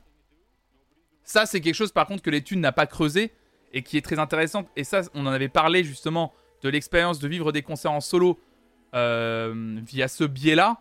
C'était, à mon avis, vivre un euh, enfin franchir le pas d'aller voir un concert seul quand t'es un homme doit être probablement plus facile que si t'es une femme aujourd'hui. Et ça, je me souviens qu'on en avait parlé sur le fait de pas. Je me souviens qu'il y avait quelques euh, meufs de la commu qui avaient dit justement, elles n'osaient pas franchir le pas parce qu'elles se sentaient pas rassurées de se retrouver seules dans une fosse euh, en connaissant personne au milieu d'un concert, des fois loin en plus de chez elles, etc. Et ça, euh, ça rentre aussi évidemment dans le, dans le questionnement et dans le fait de pas y aller quoi. Ouais, tout ce qu'on raconte, ça va être plus safe et rassurant quand on est des mecs.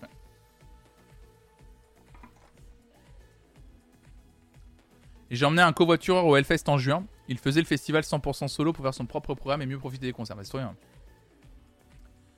Moi, j'ai commencé avec des concerts gratuits. Euh, gratuits, pardon. Puis concerts payants, ouais. Bon, bah écoutez, mesdames et messieurs, c'était trop bien comme discussion.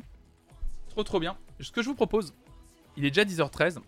On se fait une petite pause musicale que vous avez proposée sur le Discord avant de passer au react du documentaire Italo Disco, le son scintillant des années 80, disponible sur Arte. Euh, on va regarder ça sur la deuxième heure de cette matinale. C'est ce que je vous avais dit en début d'émission. Mais avant, comme à chaque fois, après la première salve d'articles, alors d'habitude c'est un peu au top horaire comme on dit chez moi, à 10h qu'on le fait. Là on va le faire un chou plus tard. On regarde toujours une live session que vous proposez, mesdames et messieurs, sur le Discord Flonflon Musique. Le Discord Flonflon Musique, vous pouvez y accéder en faisant la commande Discord. Et vous avez un petit channel qui s'appelle Live Session, qui est juste ici, où vous pou- pouvez proposer des live sessions d'artistes, connus, moins connus, je m'en fiche. Le principal, c'est de mettre la, la session de l'artiste et de mettre, vous voyez, un petit, euh, un petit commentaire, un petit commentaire, tout simplement, euh, sur pourquoi vous voulez partager un petit truc, histoire que bah ça donne un peu de, grain à moudre et que je puisse euh, vous lire. Eh bien, c'est El Chico ce matin. On va regarder euh, la proposition euh, euh, qu'il ou elle a faite. Je sais plus El Chico, je suis désolé. C'est Arctic Monkeys. Arctic Monkeys pour la radio Fox qui prennent en live Do I Wanna Know? Les Arctic Monkeys, mesdames et messieurs. On va y aller. Hop là. C'est parti, Arctic Monkeys, Do I Wanna Know, ce matin sur la chaîne Flanflon Musique. Let's go. All right, ladies and gentlemen, Arctic Monkeys.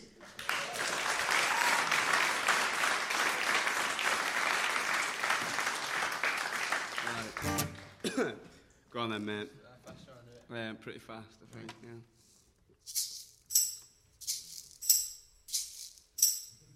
Hmm. Use your imagination.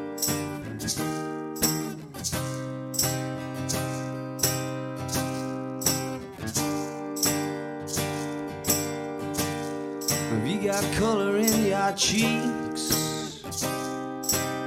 Do you ever get that feel that you can't shift the tide that sticks chercher de l'eau, je reviens. around like summits in your teeth? Out of some aces up your sleeve. Have you no idea that you're in deep? I dreamt about you nearly every night this week. How many secrets can you keep? There's this tune I found that makes me think of you somehow when I play it on repeat until I fall asleep and spilling drinks on my settee. Do I wanna know if this feeling flows both ways? Sad to see you go. Was sorta hoping that you'd stayed. That the nights were mainly made for saying things that you can't say tomorrow day. Crawling back to you. Ever thought of calling when you've had a few? Cause I always do. Maybe I'm too. Les Tumblr people, are you there Now I thought it through, crawling back to you. So have you got the goods? Been wondering if your heart's still open, and if so, I wanna know what time it should. Simmer down and poker up. I'm sorry to interrupt, it's just I'm constantly on the coast. I've tried to kiss you. I don't know if you feel the same as I do, but we could be together if you wanted to. Do I wanna know if this feeling flows both ways? Sad to see you go.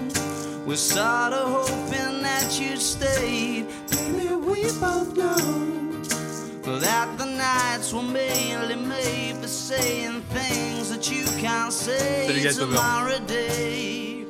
Crawling back to you. Ever thought when you've had a few? Oh oui. Cause I always do.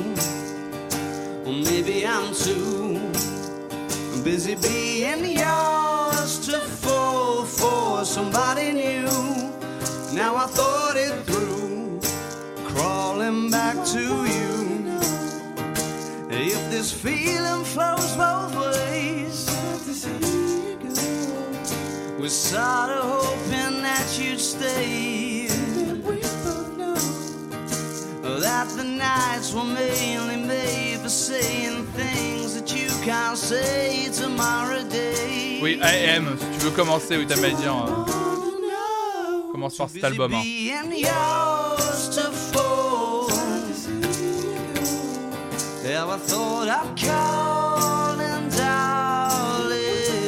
Salut Cyrilia 94, Do merci pour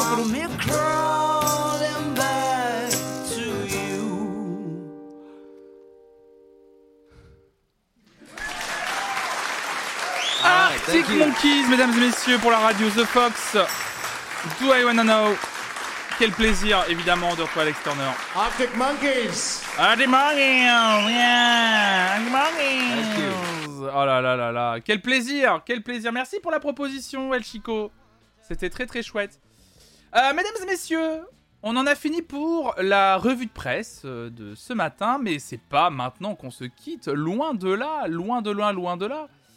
Puisque l'on va démarrer ensemble euh, ce matin le react.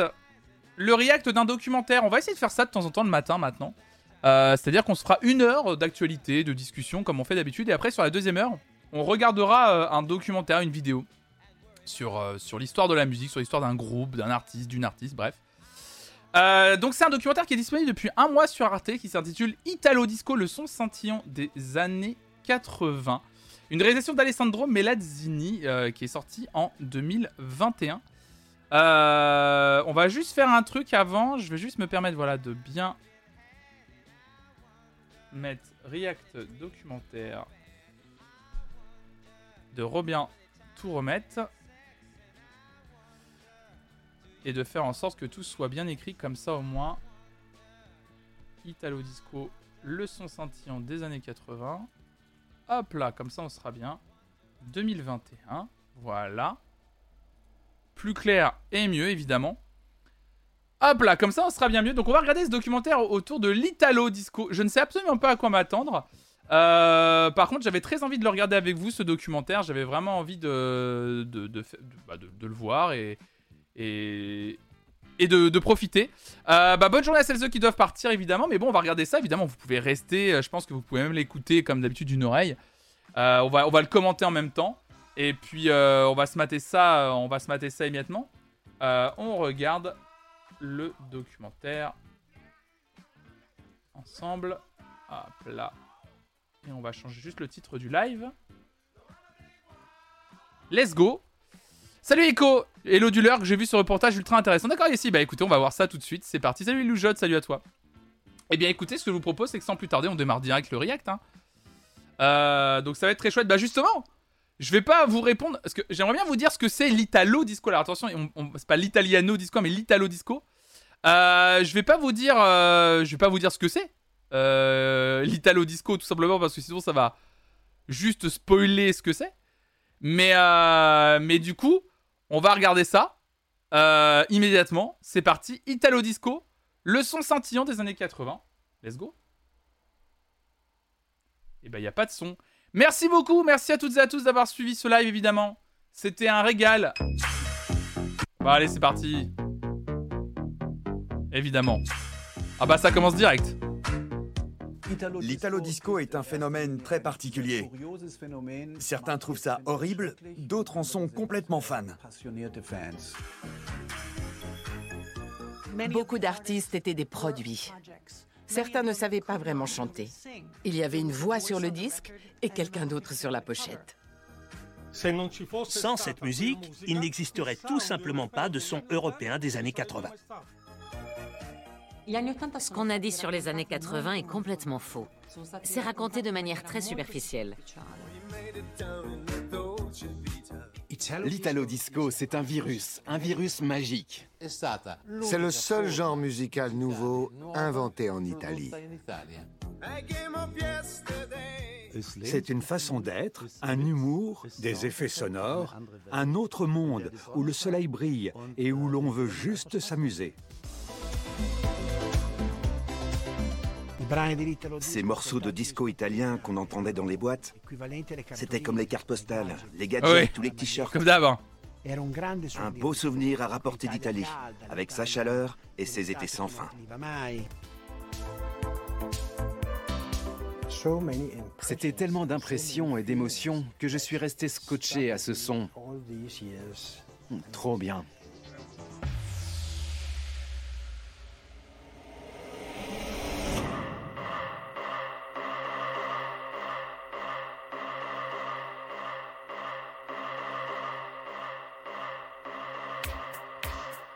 C'est à la fin des années 70 que ce nouveau genre étrange et divertissant apparaît sur la scène musicale. Il semble venir d'ailleurs. Avec ses rythmes électroniques addictifs, ses rengaines synthétiques et ses paroles chantées le plus souvent dans un anglais bizarre. Ce cocktail inédit made in Italy va très vite conquérir le monde.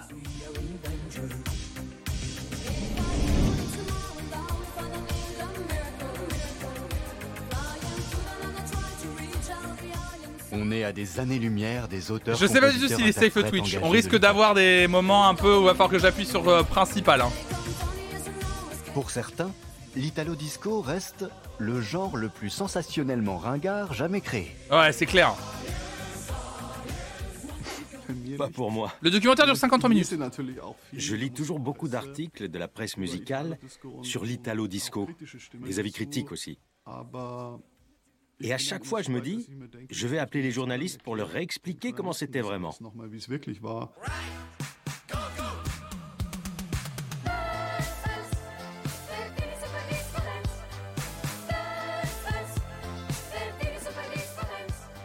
À la fin, bien sûr, il y avait des trucs qui étaient inappropriés ou faits à la va-vite, souvent trop mélodieux, trop tape à l'œil, trop kitsch. Trop mélodieux. Et même bon à jeter. Il y a eu ça aussi. Mais pour moi, le disco italien était à ses débuts très novateur. Oh là là. C'est pour ça qu'il est si difficile de tout ranger dans la même case. C'est pour ça que pour moi, le terme Italo Disco recouvre à la fois des trucs complètement nuls et des œuvres de pur génie. C'est quasi impossible de fabriquer un succès mondial. Plein de gens pensent qu'il suffit d'aligner deux beats. Eh bien qu'ils essaient. On était dans ta cuisine, et comme d'hab, il y avait un synthé. Il y avait toujours un synthé quelque part dans la maison, même dans la cuisine. On était avec les deux mecs Salut, de. On s'est lancé et il en est sorti une chanson. Vamos a la playa. Ah bah. Pas de blague labo sur le fait d'enchaîner deux beats Non, c'est bon. C'est toujours facile de venir dire après que tu as fait une chanson pièce. commerciale. Tu parles d'une chanson commerciale. C'était complètement différent de ce qui se faisait à l'époque. Et l'impact sur le public et le marché a été dévastateur. D'ailleurs, nous aussi, ça nous a un peu dévastés. Oh, ce costume mire de télé Oh, je le veux Né de la créativité des Riguera et du flair de la Bionda, Vamos a la Playa devient le tube international de l'été 1983. À ce moment-là, très peu de gens sont attentifs au côté underground de ce morceau, dont les paroles dystopiques parlent d'explosions nucléaires et de vents radioactifs. C'était un mélange de new wave et de musique électronique avec des influences de Kraftwerk. Les maisons de disques l'avaient refusé dans un premier temps. Elles le trouvaient trop bizarre. Vamos a la playa, oh oh oh. Oh, ce casque Hop La les plage n'est pas que l'élément central le moment, du refrain en espagnol de ce duo italien qui aimait bien se mettre en scène. C'est aussi un lieu fondamental dans l'apparition et l'évolution de l'italo disco. Une plage de la côte adriatique, un endroit traditionnellement voué à la danse, à la musique et au plaisir, Gabice Mare. C'est là qu'une boîte de nuit unique en son genre en Europe ouvre ses portes en 1975, deux ans avant le mythique Studio 54 à New York. Incroyable les sons. Oh là là, l'esthétique et tout. Ah. Aïe aïe aïe aïe La. Baia degli Angeli, la baie des anges.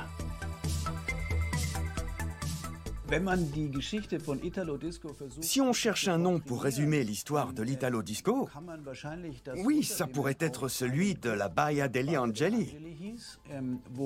Ce club appartenait à un riche Italien qui rêvait de créer un paysage imaginaire dans lequel on pourrait danser, s'amuser et s'échapper du monde deux jours durant.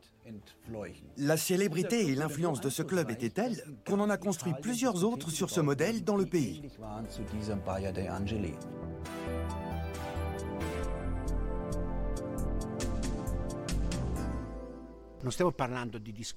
Ce n'était pas de simples discothèques, plutôt des méga discothèques, comparé à ce qui se faisait en Oh, Italie. c'était énorme la Des vache. endroits qui correspondaient à une vision, une interprétation des temps modernes. Grands, ouverts et noirs de monde, où chacun faisait partie du grand tout. Très démocratique, où à l'entrée, on ne vous demandait pas qui vous étiez. Des méga discothèques. Des lieux consacrés à une nouvelle forme de loisir. Il faut absolument faire le lien entre la dance, la musique italienne, et la découverte et le développement des loisirs pour comprendre la raison d'être de ces lieux. C'était des endroits où l'on pouvait rêver. Même si la musique n'était pas excellente pour certains, qu'importe. C'est elle qui remplissait les dance floors de ces méga discothèques. Les dance floors.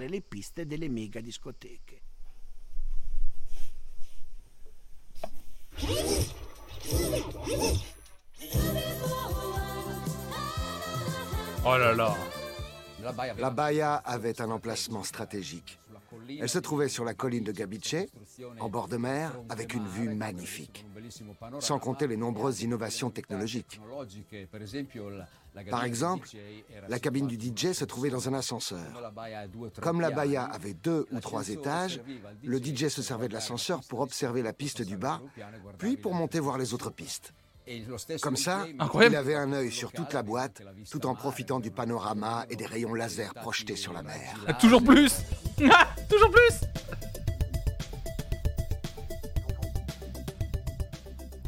C'était tout nouveau. Avant ça, dans les années 60, le DJ se contentait de prendre les disques qui se trouvaient sur les étagères de la boîte et de les passer l'un après l'autre. Il n'avait rien d'un artiste. Les Italiens ont été les premiers à en faire un créateur qui inventait des univers sonores complètement nouveaux. Bon. Faut... Raison garder. Ah, les Italiens Les Italiens, oui, évidemment. C'est c'est les DJ italiens qui, en premier, ont créé le culte du DJ artiste, évidemment. Évidemment, non, c'est... Faut, faut, doser, faut doser, monsieur. Faut doser, monsieur. Il n'y a pas que eux. Je pense que au niveau de l'Europe, il y a eu beaucoup de ça, évidemment. Mais il n'y a pas que eux, évidemment, qu'on crée... euh, C'est ça qu'avant, le DJ... En fait, euh, même ce qui n'est pas dit, c'est qu'à une certaine époque, le, DJ sur une scène face à des gens et les gens qui ont le regard tourné vers le DJ, c'est quelque chose qui arrivé assez tard. Avant, le DJ était effectivement qu'un pouce-disque qui permettait aux gens de s'ambiancer, de s'amuser, et les gens ne regardaient absolument pas le DJ. Même des fois, le DJ était, euh, était tout simplement, même des fois dans une cabine absolument pas euh, visible, ou sur le côté euh, de la boîte, et les gens n'étaient pas tournés vers le DJ. Le DJ, il n'y avait pas l'image du DJ star, en fait. Le DJ artiste est, je crois, une invention des Italiens dans les années 70. Oui, oui, oui. C'est les Italiens qui ont inventé l'image du DJ artiste. Ouais, c'est vraiment les Italiens. bon, là, faut être un peu, un peu mesuré sur ce, sur ce point de l'histoire. Il y a de la nuance à avoir.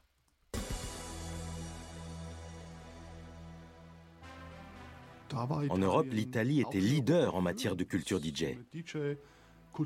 J'ai dû attendre les années 90 pour avoir une chance d'aller mixer en Italie. Parce que dans les années 80, les meilleurs DJ avaient le monopole. Le monde de la nuit, les clubs et la production musicale étaient déjà un gros business en Italie. Il y avait beaucoup de labels, de gros distributeurs. C'était un secteur gigantesque là-bas. Internazionali così si muore. Facciamolo dire a loro stessi. Dove vieni tu? Trinidad. Trinidad. E tu? Martinica. Martinica. E tu? Germania. Germania. E tu? Inghilterra. Inghilterra. E where, where do you come from? Eh, ma io sono italiano. Eh, bravo. Un applauso all'italiano. On applaudit l'italien. Les autres, allez vous faire voir. Cette imitation du son américain, associée au contexte culturel italien, au savoir-faire italien, a fait émerger de nouveaux types de musique pop vraiment intéressants. Les frères La Bionda étaient parmi ceux qui marchaient le mieux. Car cette folle association était probablement plus proche encore de la pop que la musique disco originelle.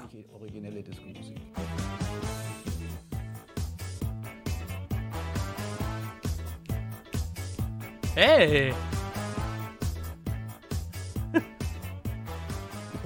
Les précurseurs, ceux qui redéfinissent les règles, les argonautes. Nos modèles, c'était les Beatles, la pop. Et on a essayé d'intégrer tous ces éléments dans le disco. Le style et l'art de la débrouille à l'italienne. Tutto. E la bionda ti fanno capire La bionda combine l'artisanat, l'art et un style international. Ce sont les Méditerranéens qui remontent vers le nord, le chemin inverse d'Abba. À l'époque, on a Abba, les nouveaux Normands venus de Suède qui débarquent partout, e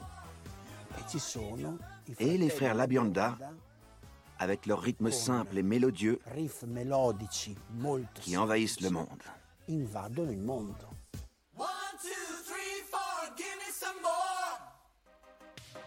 Sur après- ce parcours artistique et culturel qui mène Bon, après, ils oublient. Bon, après. les frères La Bionda On va voir s'ils en parlent, mais après, je pense que je ne me trompe pas en disant que le rayonnement et l'importance de- des frères La Bionda a été, euh, je pense, moins, moins important que, que l'influence de Abba, clairement. Clairement. Ils ont tellement envahi le monde, c'est ça. Et ben, Jetis, t'as exactement dit. euh, tellement. eh, T'as exactement Jetis dit ce que je viens de dire, voilà. C'est d'ailleurs c'est pas les Italiens qui ont inventé la musique. C'est vrai que niveau modestie, pour le moment, tous les intervenants sont sont sont level. euh, ils sont euh, ouais, c'est assez les rives quoi. électroniques de l'Italo Disco, l'Allemagne est une étape fondamentale. Car dans les années 70, Munich Ah bah sur l'ex- sur, sur l'échelle Alexandre Astier, ils sont à 10 là, je pense. est la trépidante capitale du disco en Europe.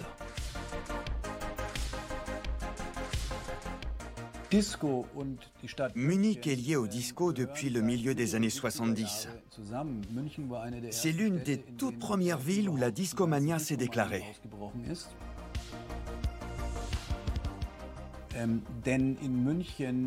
À Munich, il y avait beaucoup de studios d'enregistrement de très haut niveau et beaucoup de très bons musiciens américains, du fait que les soldats américains stationnés à Munich et dans toute l'Allemagne avaient leur propre radio. Plusieurs villes d'Allemagne étaient donc devenues des pôles de la culture américaine, et Munich était largement en tête.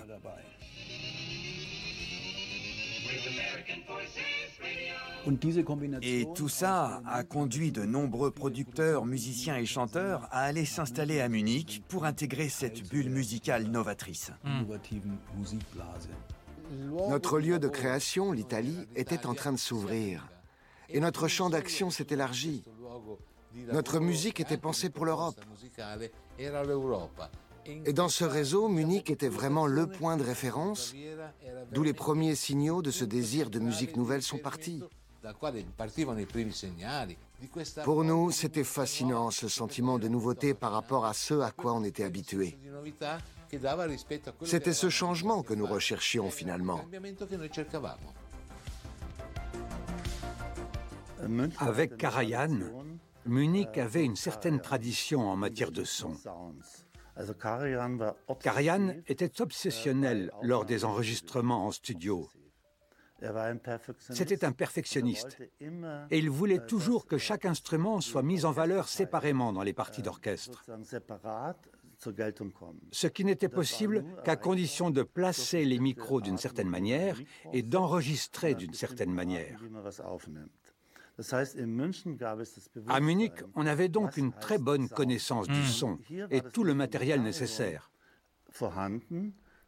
On avait compris que le nouvel instrument, ce n'était pas la guitare, le piano ou le saxo, mais le studio. Meine Damen und Herren, was Sie jetzt hören, ist nicht meine Stimme. Es ist ein Vocoder. Oh, incroyable. Daft Punk. À Munich, la Bionda découvre le son révolutionnaire d'un autre Italien qui a traversé les Alpes avant eux, le sud-tyrolien Giorgio Moroder, Bah là. le créateur du Sound of Munich. Sa muse n'est autre que Donna Summer.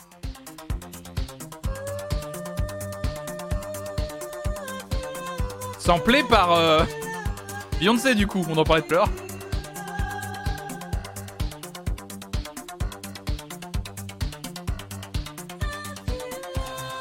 Incroyable morceau. hein. Ça c'est.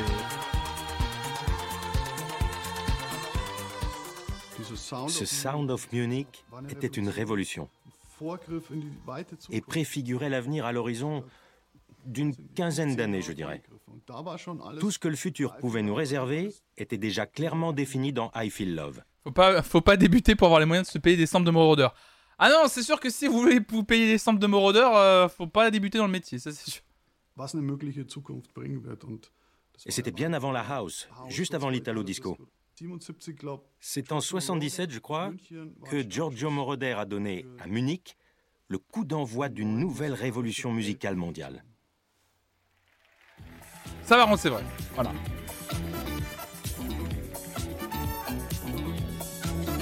Ça oui, Moroder a eu un Moroder a, a réinventé une partie du son euh, qu'on a ensuite euh, entendu euh, dans les années euh, dans les années 80. Ça c'est vrai. bon.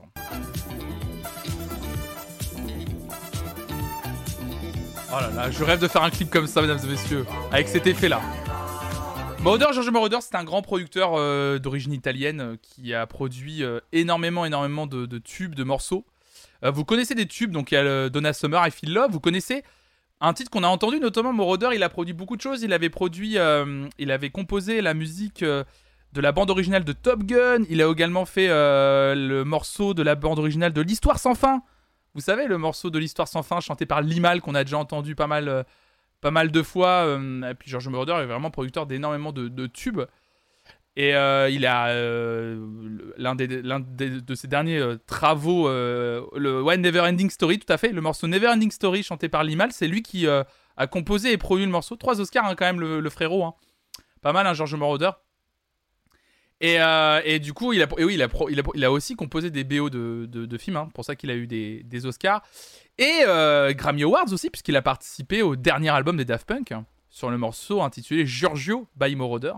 Euh, c'est lui qu'on entend, qu'on entend raconter son histoire sur le morceau, et il a co-composé le morceau. Voilà, c'est un hommage à son travail, justement. Ouais, Giorgio Moroder, c'est un artiste, c'est un des génies de la musique européenne, moderne, hein, vraiment, hein, Giorgio Moroder. C'est très très important. La musique disco des années 70 commence avec la bionda.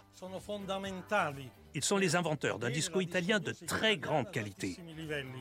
Il y a aussi Celso Valli, Pino Presti, Mauro Malavasi, très important. Il a produit a Blondie, j'avais oublié, ouais. Et avec lui Vivienne V et Easy Going. Easy Going tenait son nom d'une boîte gay que j'avais ouverte en 1977.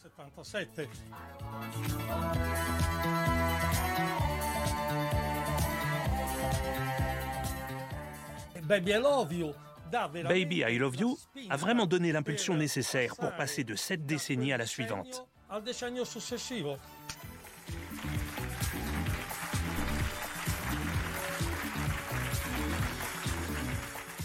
Easy Going Easygoing est un groupe qui annonce l'arrivée imminente du disco italien.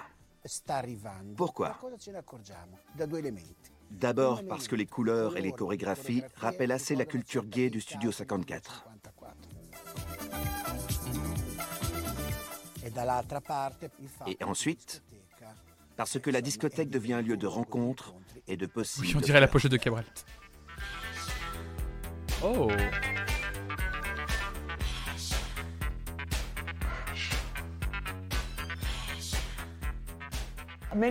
Beaucoup de gens sont persuadés que j'étais la blonde, la rousse ou la brune, mais non.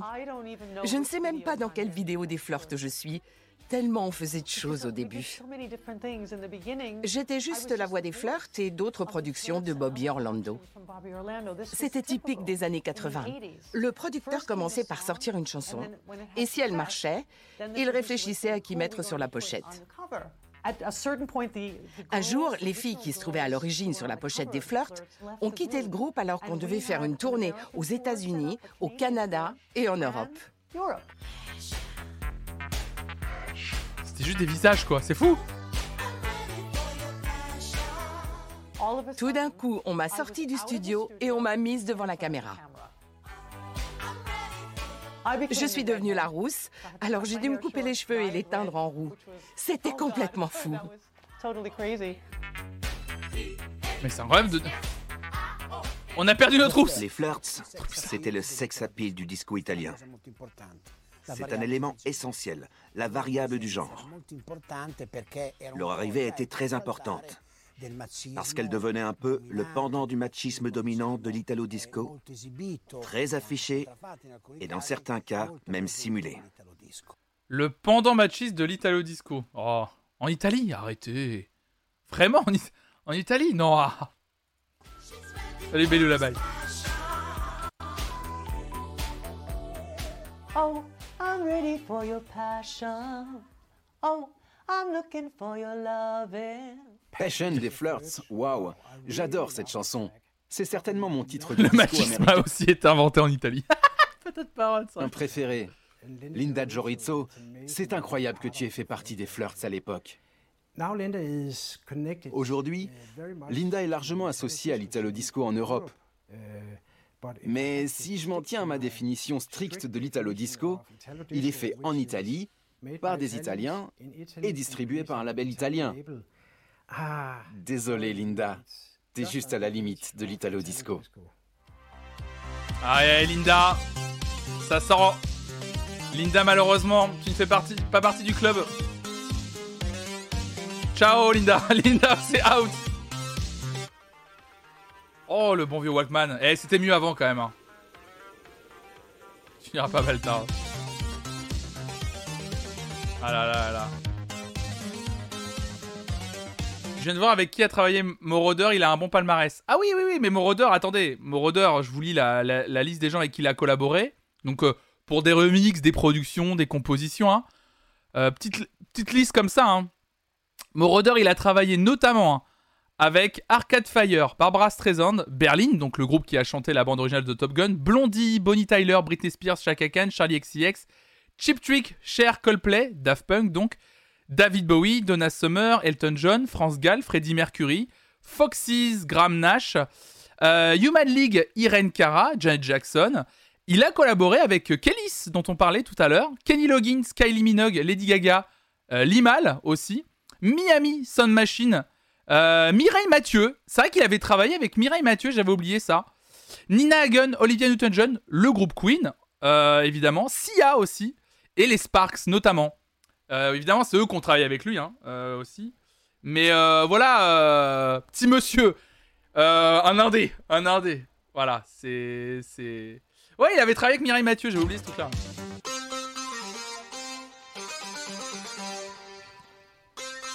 Sur Terre, il y a une personne qui lit Mireille Mathieu et Coldplay, ouais. C'est ça l'Italo Disco, l'audace de ces synthés d'enfer. On ne trouve ça que dans le disco italien.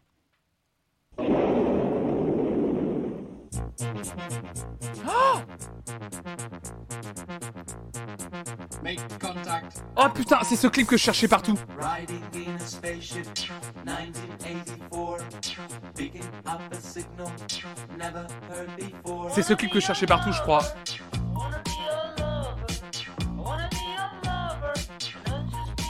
Oh, c'est incroyable.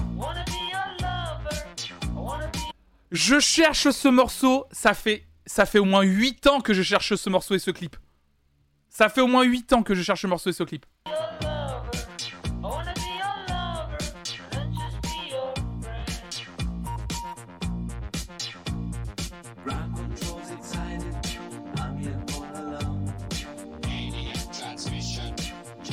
Grosse influence pour les Daft Punk ce morceau.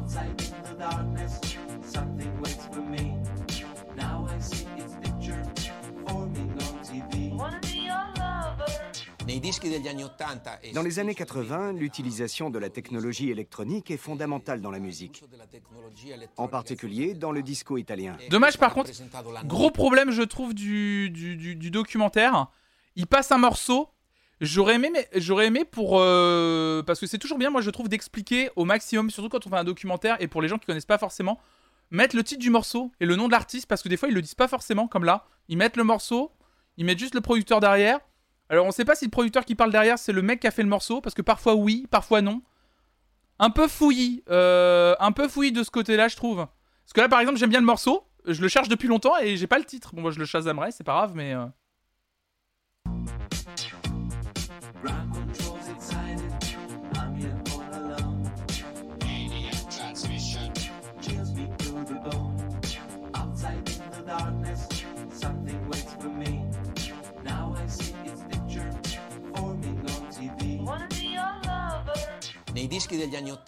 Dans les années 80, l'utilisation de la technologie électronique est fondamentale dans la musique, en particulier dans le disco italien. Ah, pardon, pardon. Pour les Italiens aussi, c'était nouveau. Ces instruments obligent le compositeur à créer une musique spécifique pour ce genre de son. Il faut penser les choses autrement. Tous les 2-3 mois, sortait un nouveau clavier ou une nouvelle batterie électronique. Ça permettait au producteur et à l'arrangeur d'utiliser une palette sonore vraiment différente. Tout était nouveau à l'époque. Tous ces claviers et ces instruments qui arrivaient. Et on a commencé par absorber ces sons, puis essayer de les jouer. Merci, Tokaji et de se Bello les le Bye. Bah, c'était la. Bionda, tout simplement. Bah, merci beaucoup. Ce n'était pas évident d'apprendre à utiliser tous ces instruments. Vous êtes adorable, merci beaucoup. Merci le feu des rois. La première fois que j'ai entendu du disco italien, ça m'a vraiment fait un choc. C'était plein de synthés. Moi, j'ai grandi dans les années 70 avec la musique traditionnelle. Et dans les années 80, les synthés sont apparus d'un coup dans plein de chansons britanniques. Ah non, non, non, mais attends, tu dis, euh, Cyrilia, tu dis ça va loin, mais je suis d'accord qu'il y a des inspirations par. Ah non, attends, attends, attends, quand je vous parlais, le clip, c'était le clip en dessin animé qu'on voyait derrière la Bionda, parce que c'est le clip? Parce que là, ils ont pris un extrait où on les voyait chanter sur scène, mais le, le clip en dessin animé qu'on voit derrière, et même l'inspiration vocodeur et tout, euh, littéralement dans, plusieurs interviews, euh, Thomas Bangalter et Guy Manuel de Même Christo, donc les deux membres du duo Daft Punk, ont déjà dit. Alors c'est pas que cette inspiration, c'est pas, ils se sont pas que reposés sur ce, morceau, de la Bionda. Mais ils ont dit que ce morceau avait nourri leur univers, leur imaginaire, leur son aussi.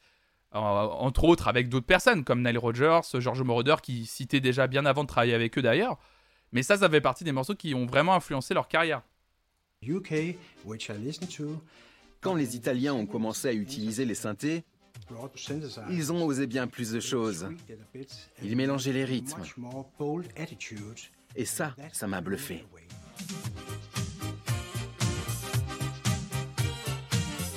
Le top 50 Pardon.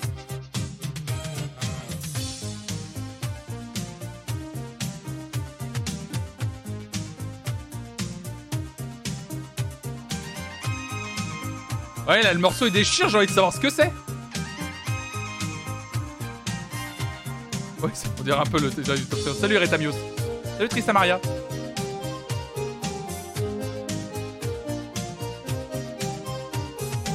Discoring. J'ai envie de refaire une émission sur cette chaîne qui s'appellerait comme ça. Le Discoring. L'italo disco a deux âmes. L'une technique, avec ses arrangements et ses sons qui viennent essentiellement d'instruments électroniques.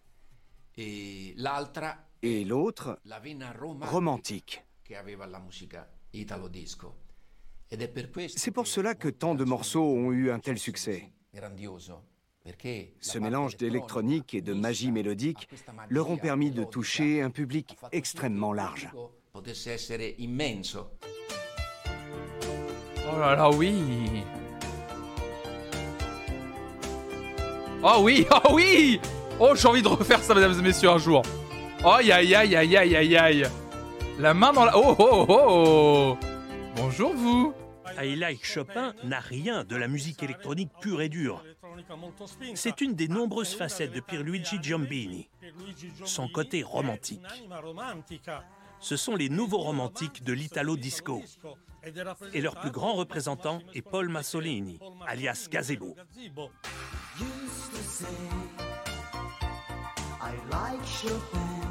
Oh il là là. pensiero Rien que l'idée de soumettre l'un de mes titres à Frédéric Chopin me terrifie. Alors, pour tout vous dire, je préfère qu'il ne m'entende pas, pour ne pas savoir ce qu'il en pense. Bah, il est mort, le frérot. Non, attendez. Frédéric Chopin. Dans les années 80, on est d'accord que Frédéric Chopin, il était un peu dead. Je sais pas s'il aurait donné vraiment son avis, monsieur Chopin, mais... euh, Alors, j'ai un doute. Mais... euh, Monsieur Chopin, il... Alors, peut-être qu'il qu'il aurait été d'accord, on sait pas. Mais pour donner son avis en 1983... Il est mort en quelle année euh, Juste pour savoir, monsieur... Monsieur... Monsieur Chopin? Fredou. Frédéric Chopin. Frédéric Chopin, euh... regardez, eh, à quelques années près, hein. Frédéric Chopin, vous voyez, on parle, on est en 1983-84. Il était mort en 1849. Ah oui, à quelques années près, il entendait euh, ce morceau à Like Chopin. hein. C'est, euh, c'était pas grand chose. Ouais, ouais, c'est, c'était, c'était pas grand chose, hein, mais on y était. Hein. Que saisirait l'oreille d'un tel génie s'il entendait ces sons incroyables? Que dirait-il? Ce serait intéressant de le savoir. Malheureusement, on ne le saura jamais. Ah non, je pense qu'il parle de, de, de Chopin. euh, Voilà, oui, voilà. Non, je pense qu'il parle de Chopin, euh, le, le frérot pianiste, quoi.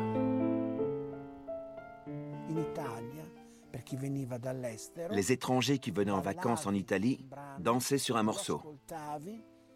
Et certains repartaient avec le 45 tours en souvenir du superbe été qu'ils avaient passé sous le soleil de Rimini, Riccione, Positano ou ailleurs. Positano, quello che vuoi. L'Italo Disco, c'était l'hymne national. La toile de fond. La bande originale de ces étés.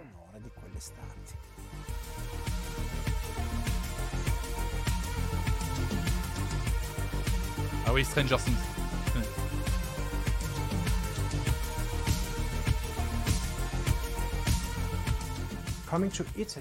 Débarquer en Italie et découvrir ces boîtes d'un autre monde.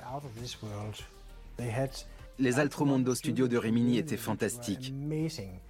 Dehors, il y avait un énorme vaisseau spatial qui décollait de Terre. Et à l'intérieur, des robots qui tournaient et aspiraient la piste. Et pendant le show, tous les soirs, on voyait un vaisseau spatial décoller du sol. Je n'avais jamais vu une chose pareille avant, et je n'ai jamais revu ça depuis.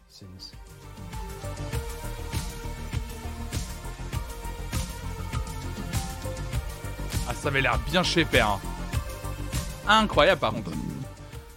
Il y avait aussi ces magnifiques flyers qu'on aimait rapporter chez soi. Toute la déco du club était luxueuse. C'était toute une aventure, un véritable spectacle. Les lumières étaient agencées différemment. C'était vraiment hyper moderne et un univers complètement nouveau pour moi. C'est la touche italienne. Ce qu'on appelle aujourd'hui Salut Turbo le Waluigi. Turbo Waluigi. Bienvenue à toi. Tout y était.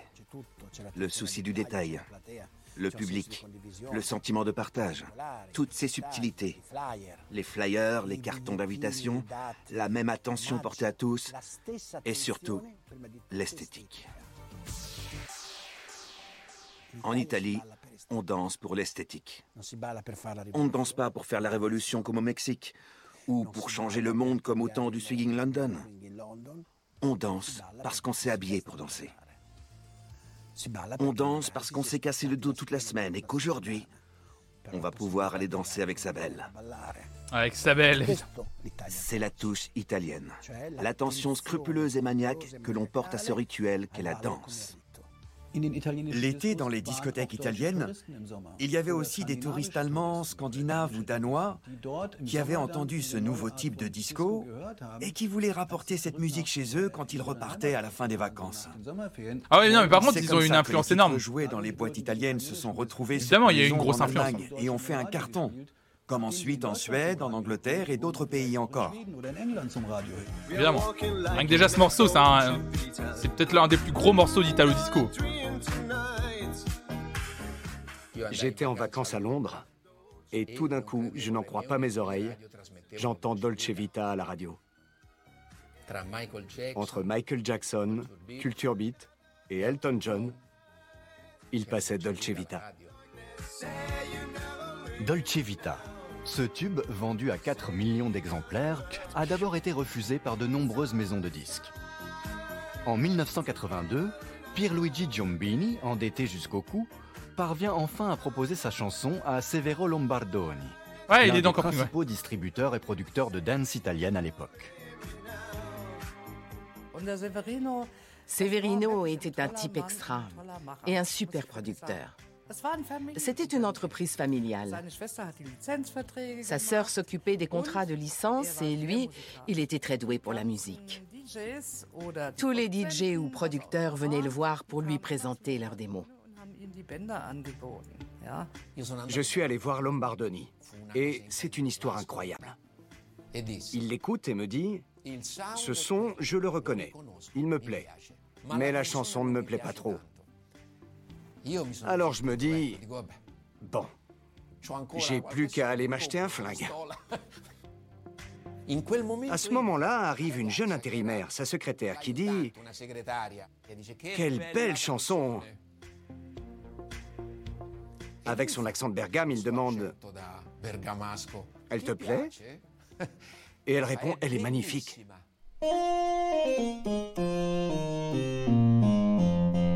Moi, j'adorerais avoir des synthés comme ça. Oh là là, quel plaisir ça va être.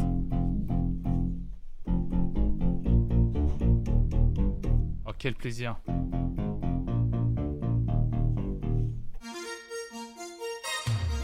Ah, mais toute l'esthétique, par contre, est incroyable. On avait des mouvements très plastiques. Et comme on les faisait à deux, ça les amplifiait. Comme quand les musiciens de soul se mettent à danser en rythme tous ensemble. Mais nos gestes n'avaient rien à voir avec la soul. C'était des poses futuristes, parce qu'on pensait à l'avenir. Les punks ont tout détruit en disant no future. La prochaine étape, c'était de s'accrocher au futur pour en faire quelque chose de nouveau. Alors on prenait la pause et on pointait le doigt vers l'avenir. Comme les futuristes. Sur les photos, ils sont toujours représentés comme ça. On était des futuristes. Et je le suis encore.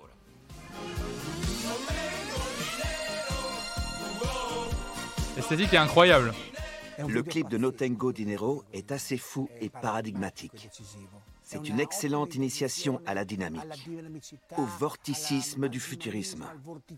Les vrais vulgarisateurs de Marinetti en Italie, c'était Rigera, pas les critiques d'art.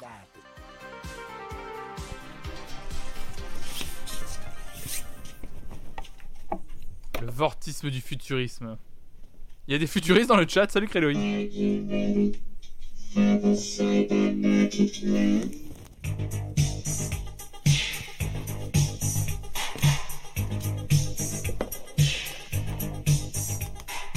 L'Italo Disco, tel qu'on me l'avait présenté à l'époque, me rebutait un peu. Je trouvais ça très commercial, très kitsch, ringard comme on dit. Ce n'était pas mon truc. Et puis j'ai réalisé que ça recouvrait des choses très variées, qu'il ne fallait pas le considérer comme un genre, mais comme un ensemble de sous-genres.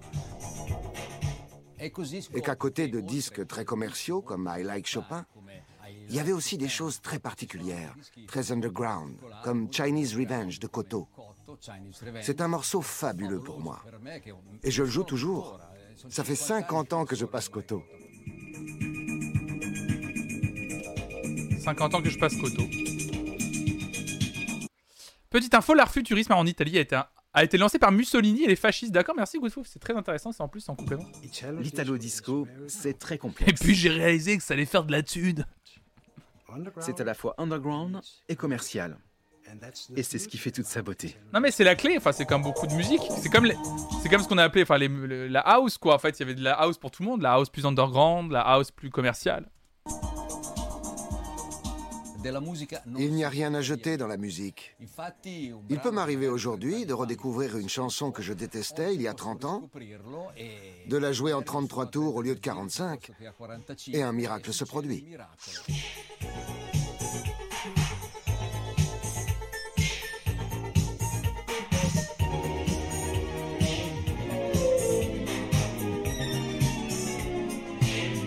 J'adore faire ça. Je vous conseille hein.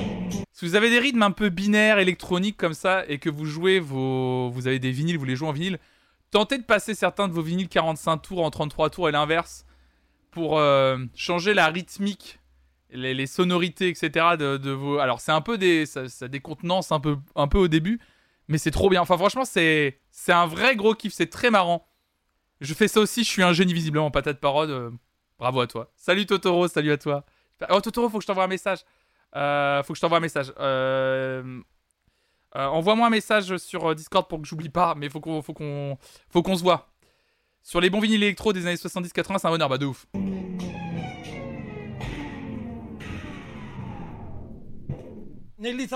De nombreux morceaux italo-disco ne sont pas connus.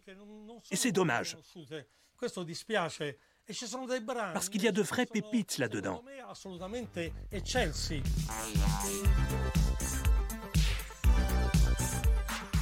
Cybernetic Love est de ceux qui ont leur place dans le top 10. Il est produit par Salvatore Cusato, alias Casco, un DJ de Calabre parti en Suisse avec sa valise en carton pour y trouver du travail.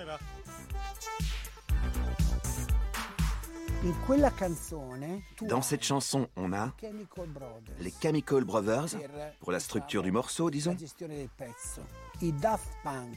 et Daft Punk, pour deux ou trois niveaux de house music.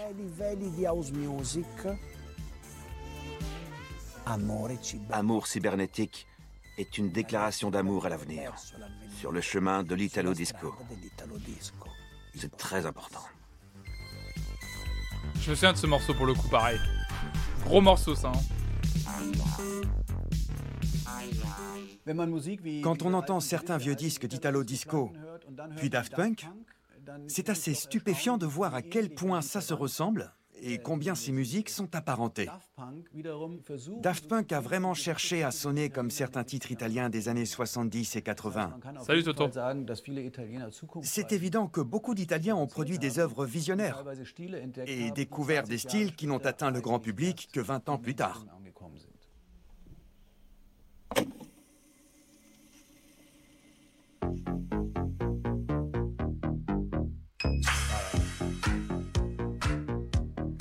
Quel morceau de fou, rien de Paris. Évidemment. Intro du premier film Camping. Quelle référence. Au début des années 80, l'importateur allemand Bernhard Mikulski suit de près l'offre musicale de Severo Lombardoni et de ses collègues. Il contribue largement à diffuser ce son italien par-delà les frontières. Ça faisait longtemps déjà que mon mari était dans l'industrie du disque. Il avait produit beaucoup de choses et il avait une très bonne oreille. Il savait tout de suite si un morceau morceau pouvait faire un tube ou pas. Et comme je suis un peu musicienne aussi, j'ai ajouté mon grain de sel. Je lui ai dit que ça allait sûrement donner quelque chose. Il a été très important dans ma carrière, parce qu'il a toujours cru en moi. Bernard avait compris que le disco italien était une nouvelle vague et qu'il y avait de l'argent à se faire. Donc il a foncé. Bah, pas bête, hein, le Bernard. Bébert, nanar quand même. On nous avait parlé d'un label de musique qui se trouvait à Milan, avec un petit sorcier sur l'étiquette de ses disques. Yes, de casco, voilà. Alors on est parti à Milan pour se lancer à sa recherche. On a eu vraiment du mal à trouver les bonnes personnes et la bonne rue, d'autant plus qu'on ne parlait pas italien. C'est Oh, Bernard la pochette, elle est incroyable. qui a créé le terme Italo Disco. Il avait fait une compilation de chansons dans le style des miennes. Et il a eu l'idée de la présenter sous ce nom. De là est né l'Italo Disco. C'est devenu une expression courante. Ces productions venaient d'Italie, d'où ce nom d'Italo Disco. Ok, donc c'est le nom d'une compilation, ouais. Ah, il y a beaucoup de créativité dans l'univers, puis plein de choses différentes. Ah, attendez, juste. Je reviens juste après cette explication. Je reviens juste rapidement. Euh, je, euh, je reviens dans, dans, dans 30 secondes.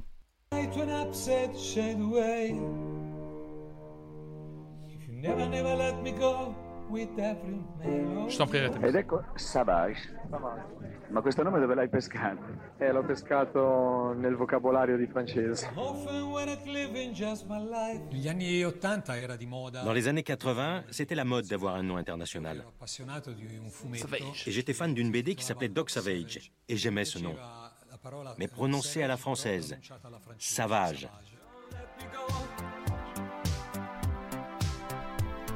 Incroyable. En vrai, on a, on a été déçus une seule fois par un docu Arte, en vrai. Et pour vous dire, je me souviens même plus lequel. Je me souviens juste qu'on a été déçus une fois par un docu Arte. Mais c'est arrivé une fois. C'était pas celui sur les. Eagles, je crois. Un quarto d'ora, 10 minuti. Après, je me suis mis à la machine à écrire, comme on le faisait dans les années 80. Tac, tac, tac, tac, tac, tac, tac. Et voilà. Les paroles étaient écrites aussi. Je suis un peu introverti. Et c'était compliqué au début de me retrouver devant la caméra et face à des milliers de gens qui me regardaient droit dans les yeux. Et c'était pas rien. Je ne savais pas danser. Alors j'ai dû inventer un truc à moi. J'ai eu l'idée de faire des mouvements avec mes mains. Je mettais mes mains devant mes yeux et je faisais des gestes qui sont devenus ma marque de fabrique. Don't let me go. Don't cry tonight. Don't cry tonight.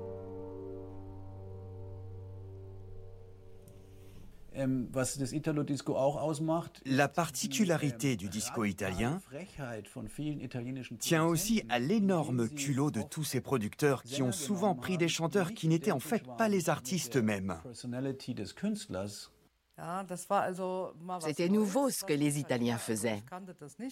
Ni moi ni mon mari ne connaissions cette pratique qui consistait à, on va dire, mettre en avant de faux artistes. C'était le principe de ce style de musique. On prenait tout simplement ce dont on avait besoin. Un corps, un groupe, un chœur, un look, ça. Ouais, Milli Vanilli, ouais. C'était courant dans le disco italien. Mais c'est seulement 20 ans plus tard que ça a fait un gros scandale en Allemagne quand on a découvert que les chanteurs de Milli Vanilli ne chantaient pas eux-mêmes. Ouais, voilà, ouais. Ils ont carrément dû rendre leur Grammy Award. Ça a fait scandale dans le monde entier. Mais personne n'a pensé que tout cela, cette idée du faux chanteur, avait été inventé ou au moins professionnalisé 20 ans plus tôt en Italie. Ah, Bonhem l'avait déjà fait aussi. hein. Ah bah l'Italie a visiblement également inventé le playback. L'exemple parfait d'un projet associé à une voix, c'est Dan Harrow. Tout le monde savait que c'était Tom Hooker qui chantait et que Denaro n'était que la vitrine, celui qui apparaissait sur scène et à la télévision. Et ça ne dérangeait personne.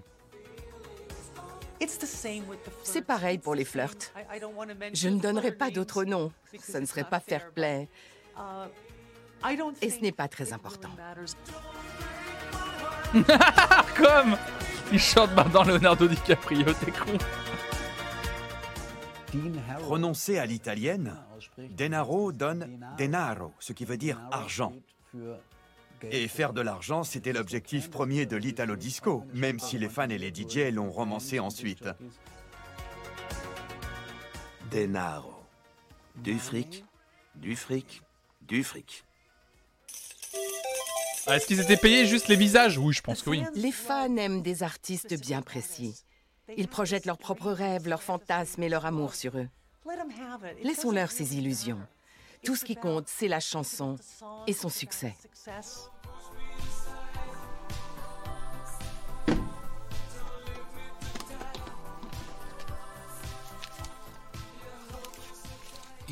Les fans, c'est très important. Parce qu'ils sont le lien avec le monde extérieur. Dans sa dernière phase, l'Italo Disco, encore dominé par les groupes et chanteurs masculins, est soudain submergé par la vitalité sensuelle et le caractère fonceur d'une ado qui va faire rêver des millions de jeunes de sa génération. Ah. Tout grand mouvement a besoin d'une reine. D'une figure de proue qui indique clairement que les temps ont changé. Ivo Stefano, il est. Cette reine, cette icône, c'est Sabrina Salerno, l'interprète de Boys. Ah bah Sabrina.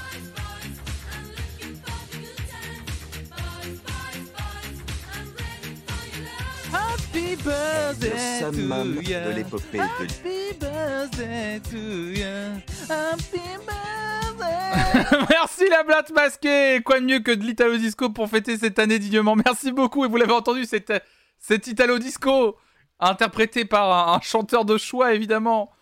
Merci beaucoup la blatte masquée pour tes un an d'abonnement. Merci. Merci. Mon dieu ce jingle. Ah là là. C'est maintenant que tu te fais ban de Twitch. Non, j'ai remarqué un truc depuis le début sur ce documentaire.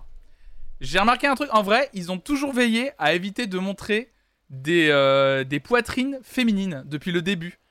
Euh, alors qu'ils auraient pu très bien le faire en vrai. On a déjà vu. Mais je pense qu'ils ont. Je remarque qu'ils ont fait exprès d'éviter toute image de poitrine féminine depuis le début.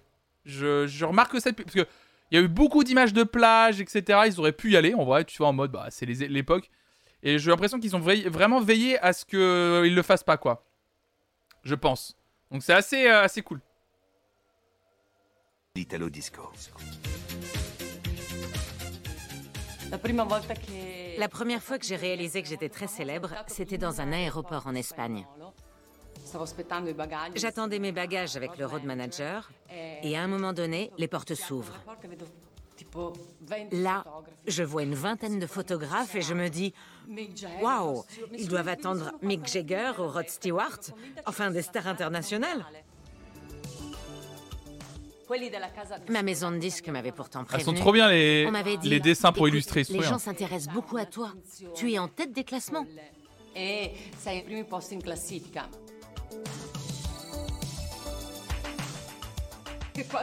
En sortant, j'ai eu un choc. En plus, j'étais pas maquillée et j'étais en basket et en jean, habillée de manière très simple, comme toutes les filles de mon âge. Arrivée dans la voiture, je me suis dit Ok, j'ai compris, je suis célèbre. C'était un peu Waouh Une douche froide.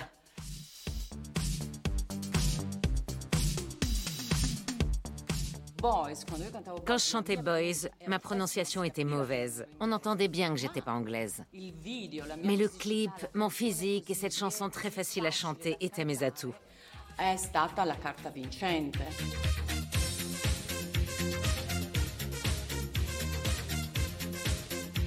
Je crois qu'il y a pire comme douche froide, ouais, ça va. La definita Fellini, la rappresentante più Ah, mais tu sais que ta vie va donna italiana contemporanea.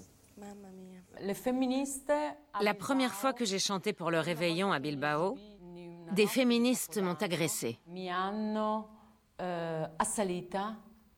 eh, Il y avait 30 000 personnes 30.000 persone. et elles ont commencé à jeter des bouteilles sur la scène.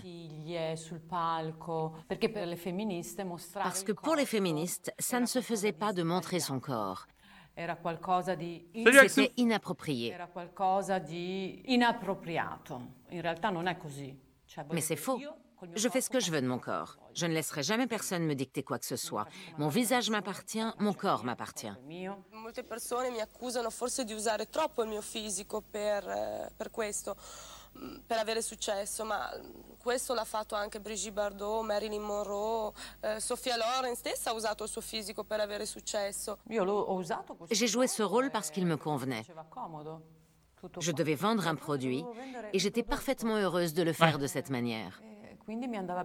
Ouais, tu dis, euh, pas de parole, c'est très intéressant. Ça, par contre, là, c'est hyper intéressant. Tu dis, c'est très intéressant de voir comme le rapport au corps a changé pour les militantes féministes. En tout cas, pour une partie, je pense que tout le monde n'est pas d'accord dans les mouvements, et ce qui crée des discussions et ce qui est intéressant. Mais c'est vrai que ce qu'elle dit là aujourd'hui, c'est ce que je lis énormément sur euh, les comptes féministes que je lis aujourd'hui, du coup. Euh, les comptes sur Twitter, Instagram, sur euh, en fait, euh, les femmes disposent euh, de leur corps comme elles le veulent, comme elles l'entendent, et euh, comme elles l'entendent, et c'est trop, c'est vraiment intéressant, c'est trop bien. Di, di- di farlo così. Perché mai dovrei nascondermi o vestirmi da monaca? Perché non dovrei usare le cose che ho? D'altronde sono io, sono En Sabrina. gros, là, elle dit, euh, je devrais pas utiliser me mes atouts, etc. Euh, je suis Sabrina, je fais ce que je veux, en fait. Je vais pas m'habiller en nonne parce que je choisis euh, mon corps, mes choix, quoi. Comme une féministe ou pas, je peux vous dire que je suis pour l'égalité des droits. Une égalité qui n'existe toujours pas. Bah, ça, elle le dit pas. Parce que dit, tu dis, enfin, est-ce qu'elle avait vraiment le choix, Sabrina, à l'époque? Elle le dit pas, ça, par contre. C'est vrai que peut-être qu'elle était sous le joug d'une maison de disques qui l'obligeait. Mais apparemment, elle a l'air d'être OK avec ça. Euh, Après, euh, son témoignage aujourd'hui, il est celui-là. Donc, euh, visiblement, ça, elle était OK avec ça, tu vois, j'ai dit.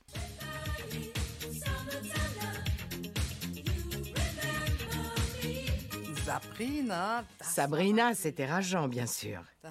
Nous n'avons eu que sa première chanson. La deuxième, on nous l'a piquée pour une avance de quelques centaines de Deutschmark à l'époque, ce qui est rageant. Mais il arrive que mon mari fasse des erreurs et dise Pas question, je ne paie pas ça, je ne suis pas d'accord. C'est comme ça qu'on nous l'a soufflé. C'était vraiment dommage. Bien que produit avec des moyens modestes et inconnus du grand public, contrairement aux tubes mondiaux comme Boys de Sabrina Salerno, certains morceaux dans le cosmos de l'italo disco conquièrent l'international et initient une nouvelle révolution musicale à leur insu. Ah, les croquis sont incroyables. Dirty Talk de Klein et MBO, enregistré en 1982 à Fort Lee, fait un tabac à Chicago.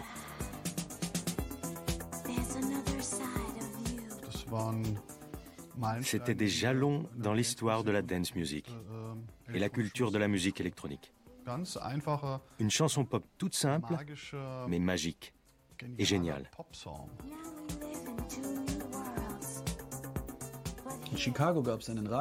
À Chicago, il y avait une radio qui s'appelait Hot Mix 5 et trois ou quatre DJ noirs connus localement qui n'étaient manifestement pas musiciens eux-mêmes, mais qui adoraient ce son italo-disco et qui ont eu envie de l'imiter.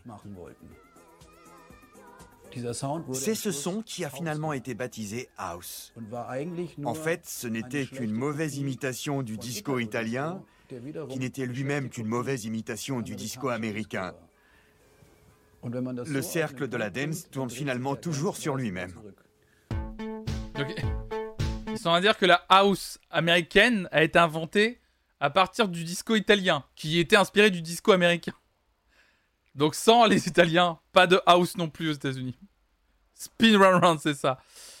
Euh, Ce qui me dérange dans ce mouvement, c'est que ok, le critère principal c'est la beauté du chanteur. Tu dis entre guillemets beauté, entre guillemets, j'ai. Mais à titre de comparaison. Euh, mais à titre de comparaison, c'est que la femme va être le moins vêtue possible, alors que l'homme lui va être en costard. Bah non, t'as bien vu euh, comment il s'appelait, I Like Chopin là. il avait euh, le monsieur, il était quand même assez euh, assez torse nu quand même. J'ai vu beaucoup de mecs torse nu quand même dans le. J'ai vu quand même pas mal de de, monsieur de- ils avaient peut-être une veste de costard, mais pas grand chose en dessous de la veste de costard, monsieur Tis quand même. Ils font de plus en plus appel aux illustrateurs dans les reportages, c'est trop cool. Ouais, ouais, c'est clair. Salut Cosmic Bertha, coucou tout le monde, je lurk depuis 10 minutes, l'Italo Disco est mon genre préféré. euh, parce qu'il a engendré plein de genres incroyables. Ouais, ouais, c'est ce qu'ils expliquent en fait.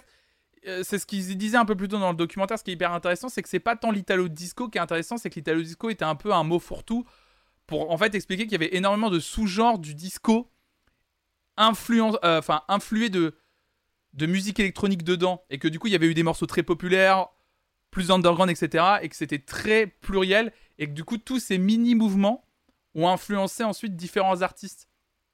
Donc c'est- ça c'est intéressant ouais.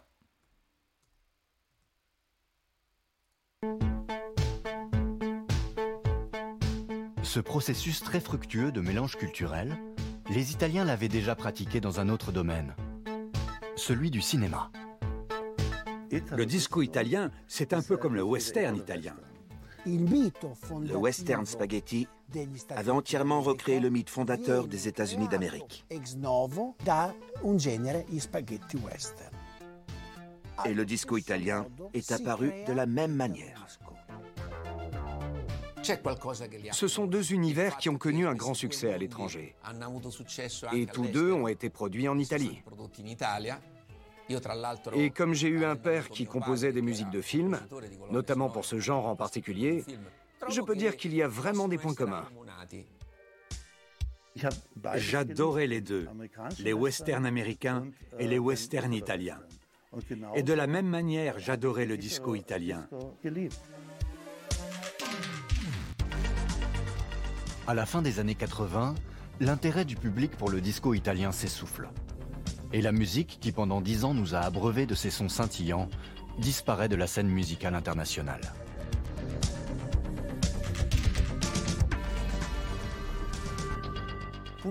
C'est malheureusement aussi devenu du travail à la chaîne. Ouais, bah. Comme tout style. hein. On a vu apparaître des structures dans lesquelles huit personnes faisaient de la musique en continu. Ah ouais, une industrie Ce quoi. petit truc un peu personnel qui faisait la différence a disparu. Et la magie s'était envolée. Bah, quand on finit par vouloir faire du fric, euh, ça finit toujours par. Quant à la fin des années 80, on nous a dit que ce genre était fini, et le vinyle aussi. On s'est débarrassé de tout, de ces entrepôts qui débordaient. La pochette est incroyable. High Resolution. Mais après le break des années 90, le disco italien fait un retour surprise avec l'arrivée d'Internet au début du 21e siècle. Et enflamme les cœurs des fans dans le monde entier. Dans les années 80, je ne connaissais pas grand monde qui partageait ma passion pour l'italo disco. Et du coup, j'ai été extrêmement surpris de découvrir ce regain d'intérêt pour le disco italien dans les années 2000, quand Internet a explosé. Très vite, je suis devenu ami avec tous les gens qui partagent ma passion de par le monde.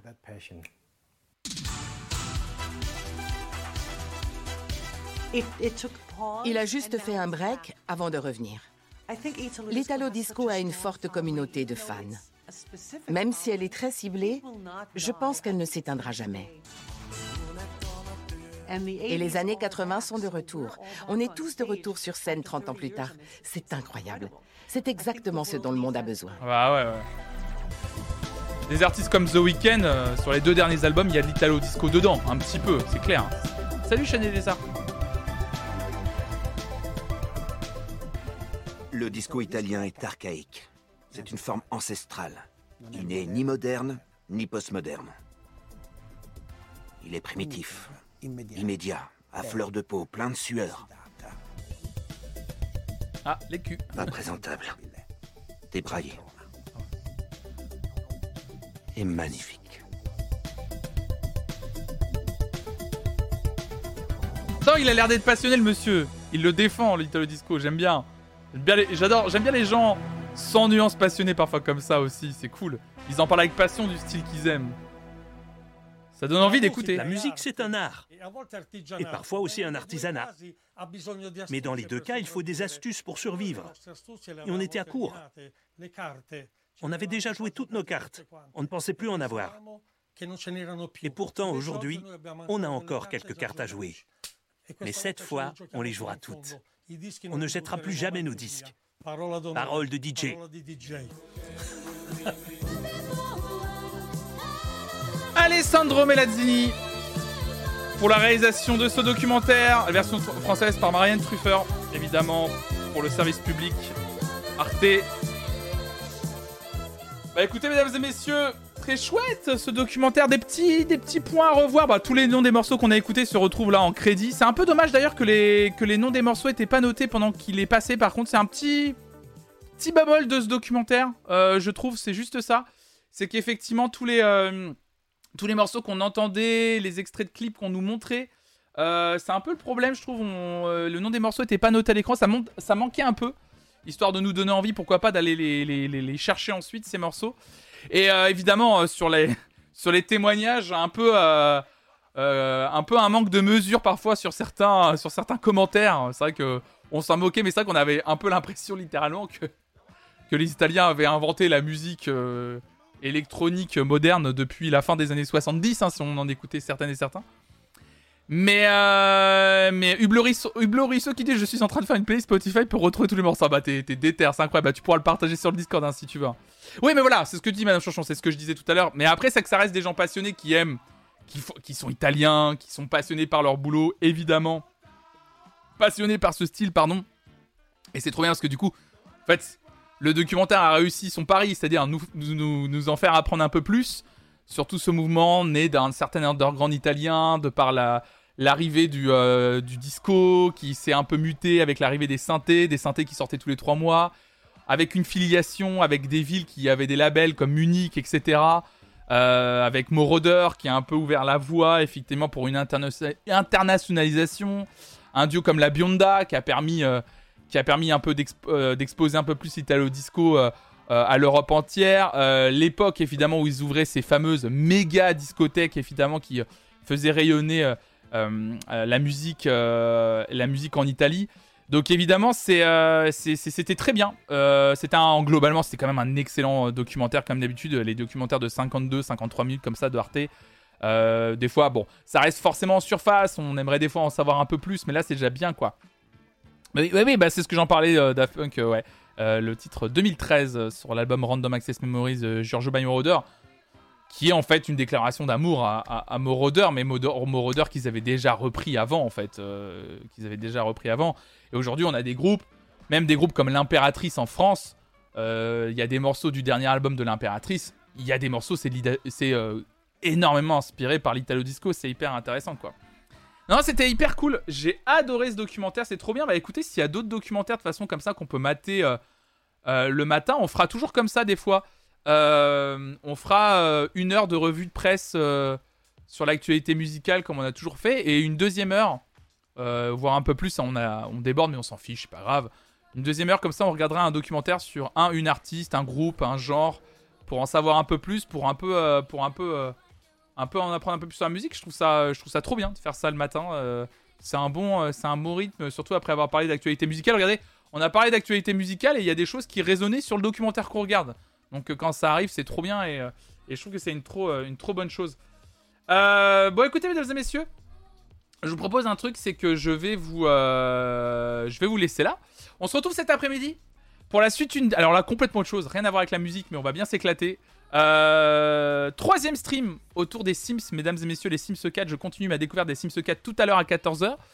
Euh, sinon, pour celles et ceux qui peuvent pas être là cet après-midi entre 14h et 17h, je vous rappelle que demain, je ne suis pas en stream parce que j'ai décidé de prendre mon mercredi, d'essayer de faire un peu des pauses pendant ce mois d'août.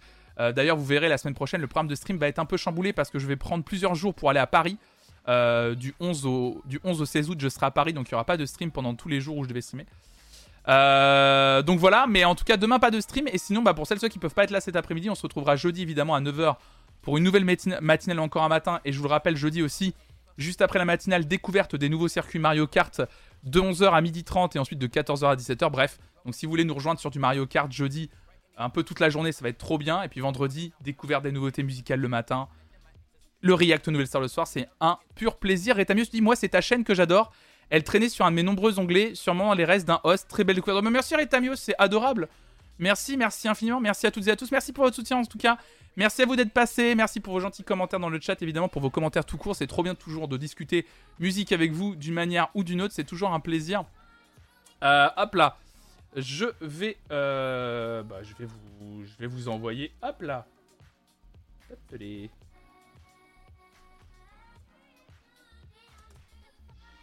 Je vous envoie chez une extraordinaire personne qui s'appelle Fakir, évidemment. Je vous envoie chez Fakir.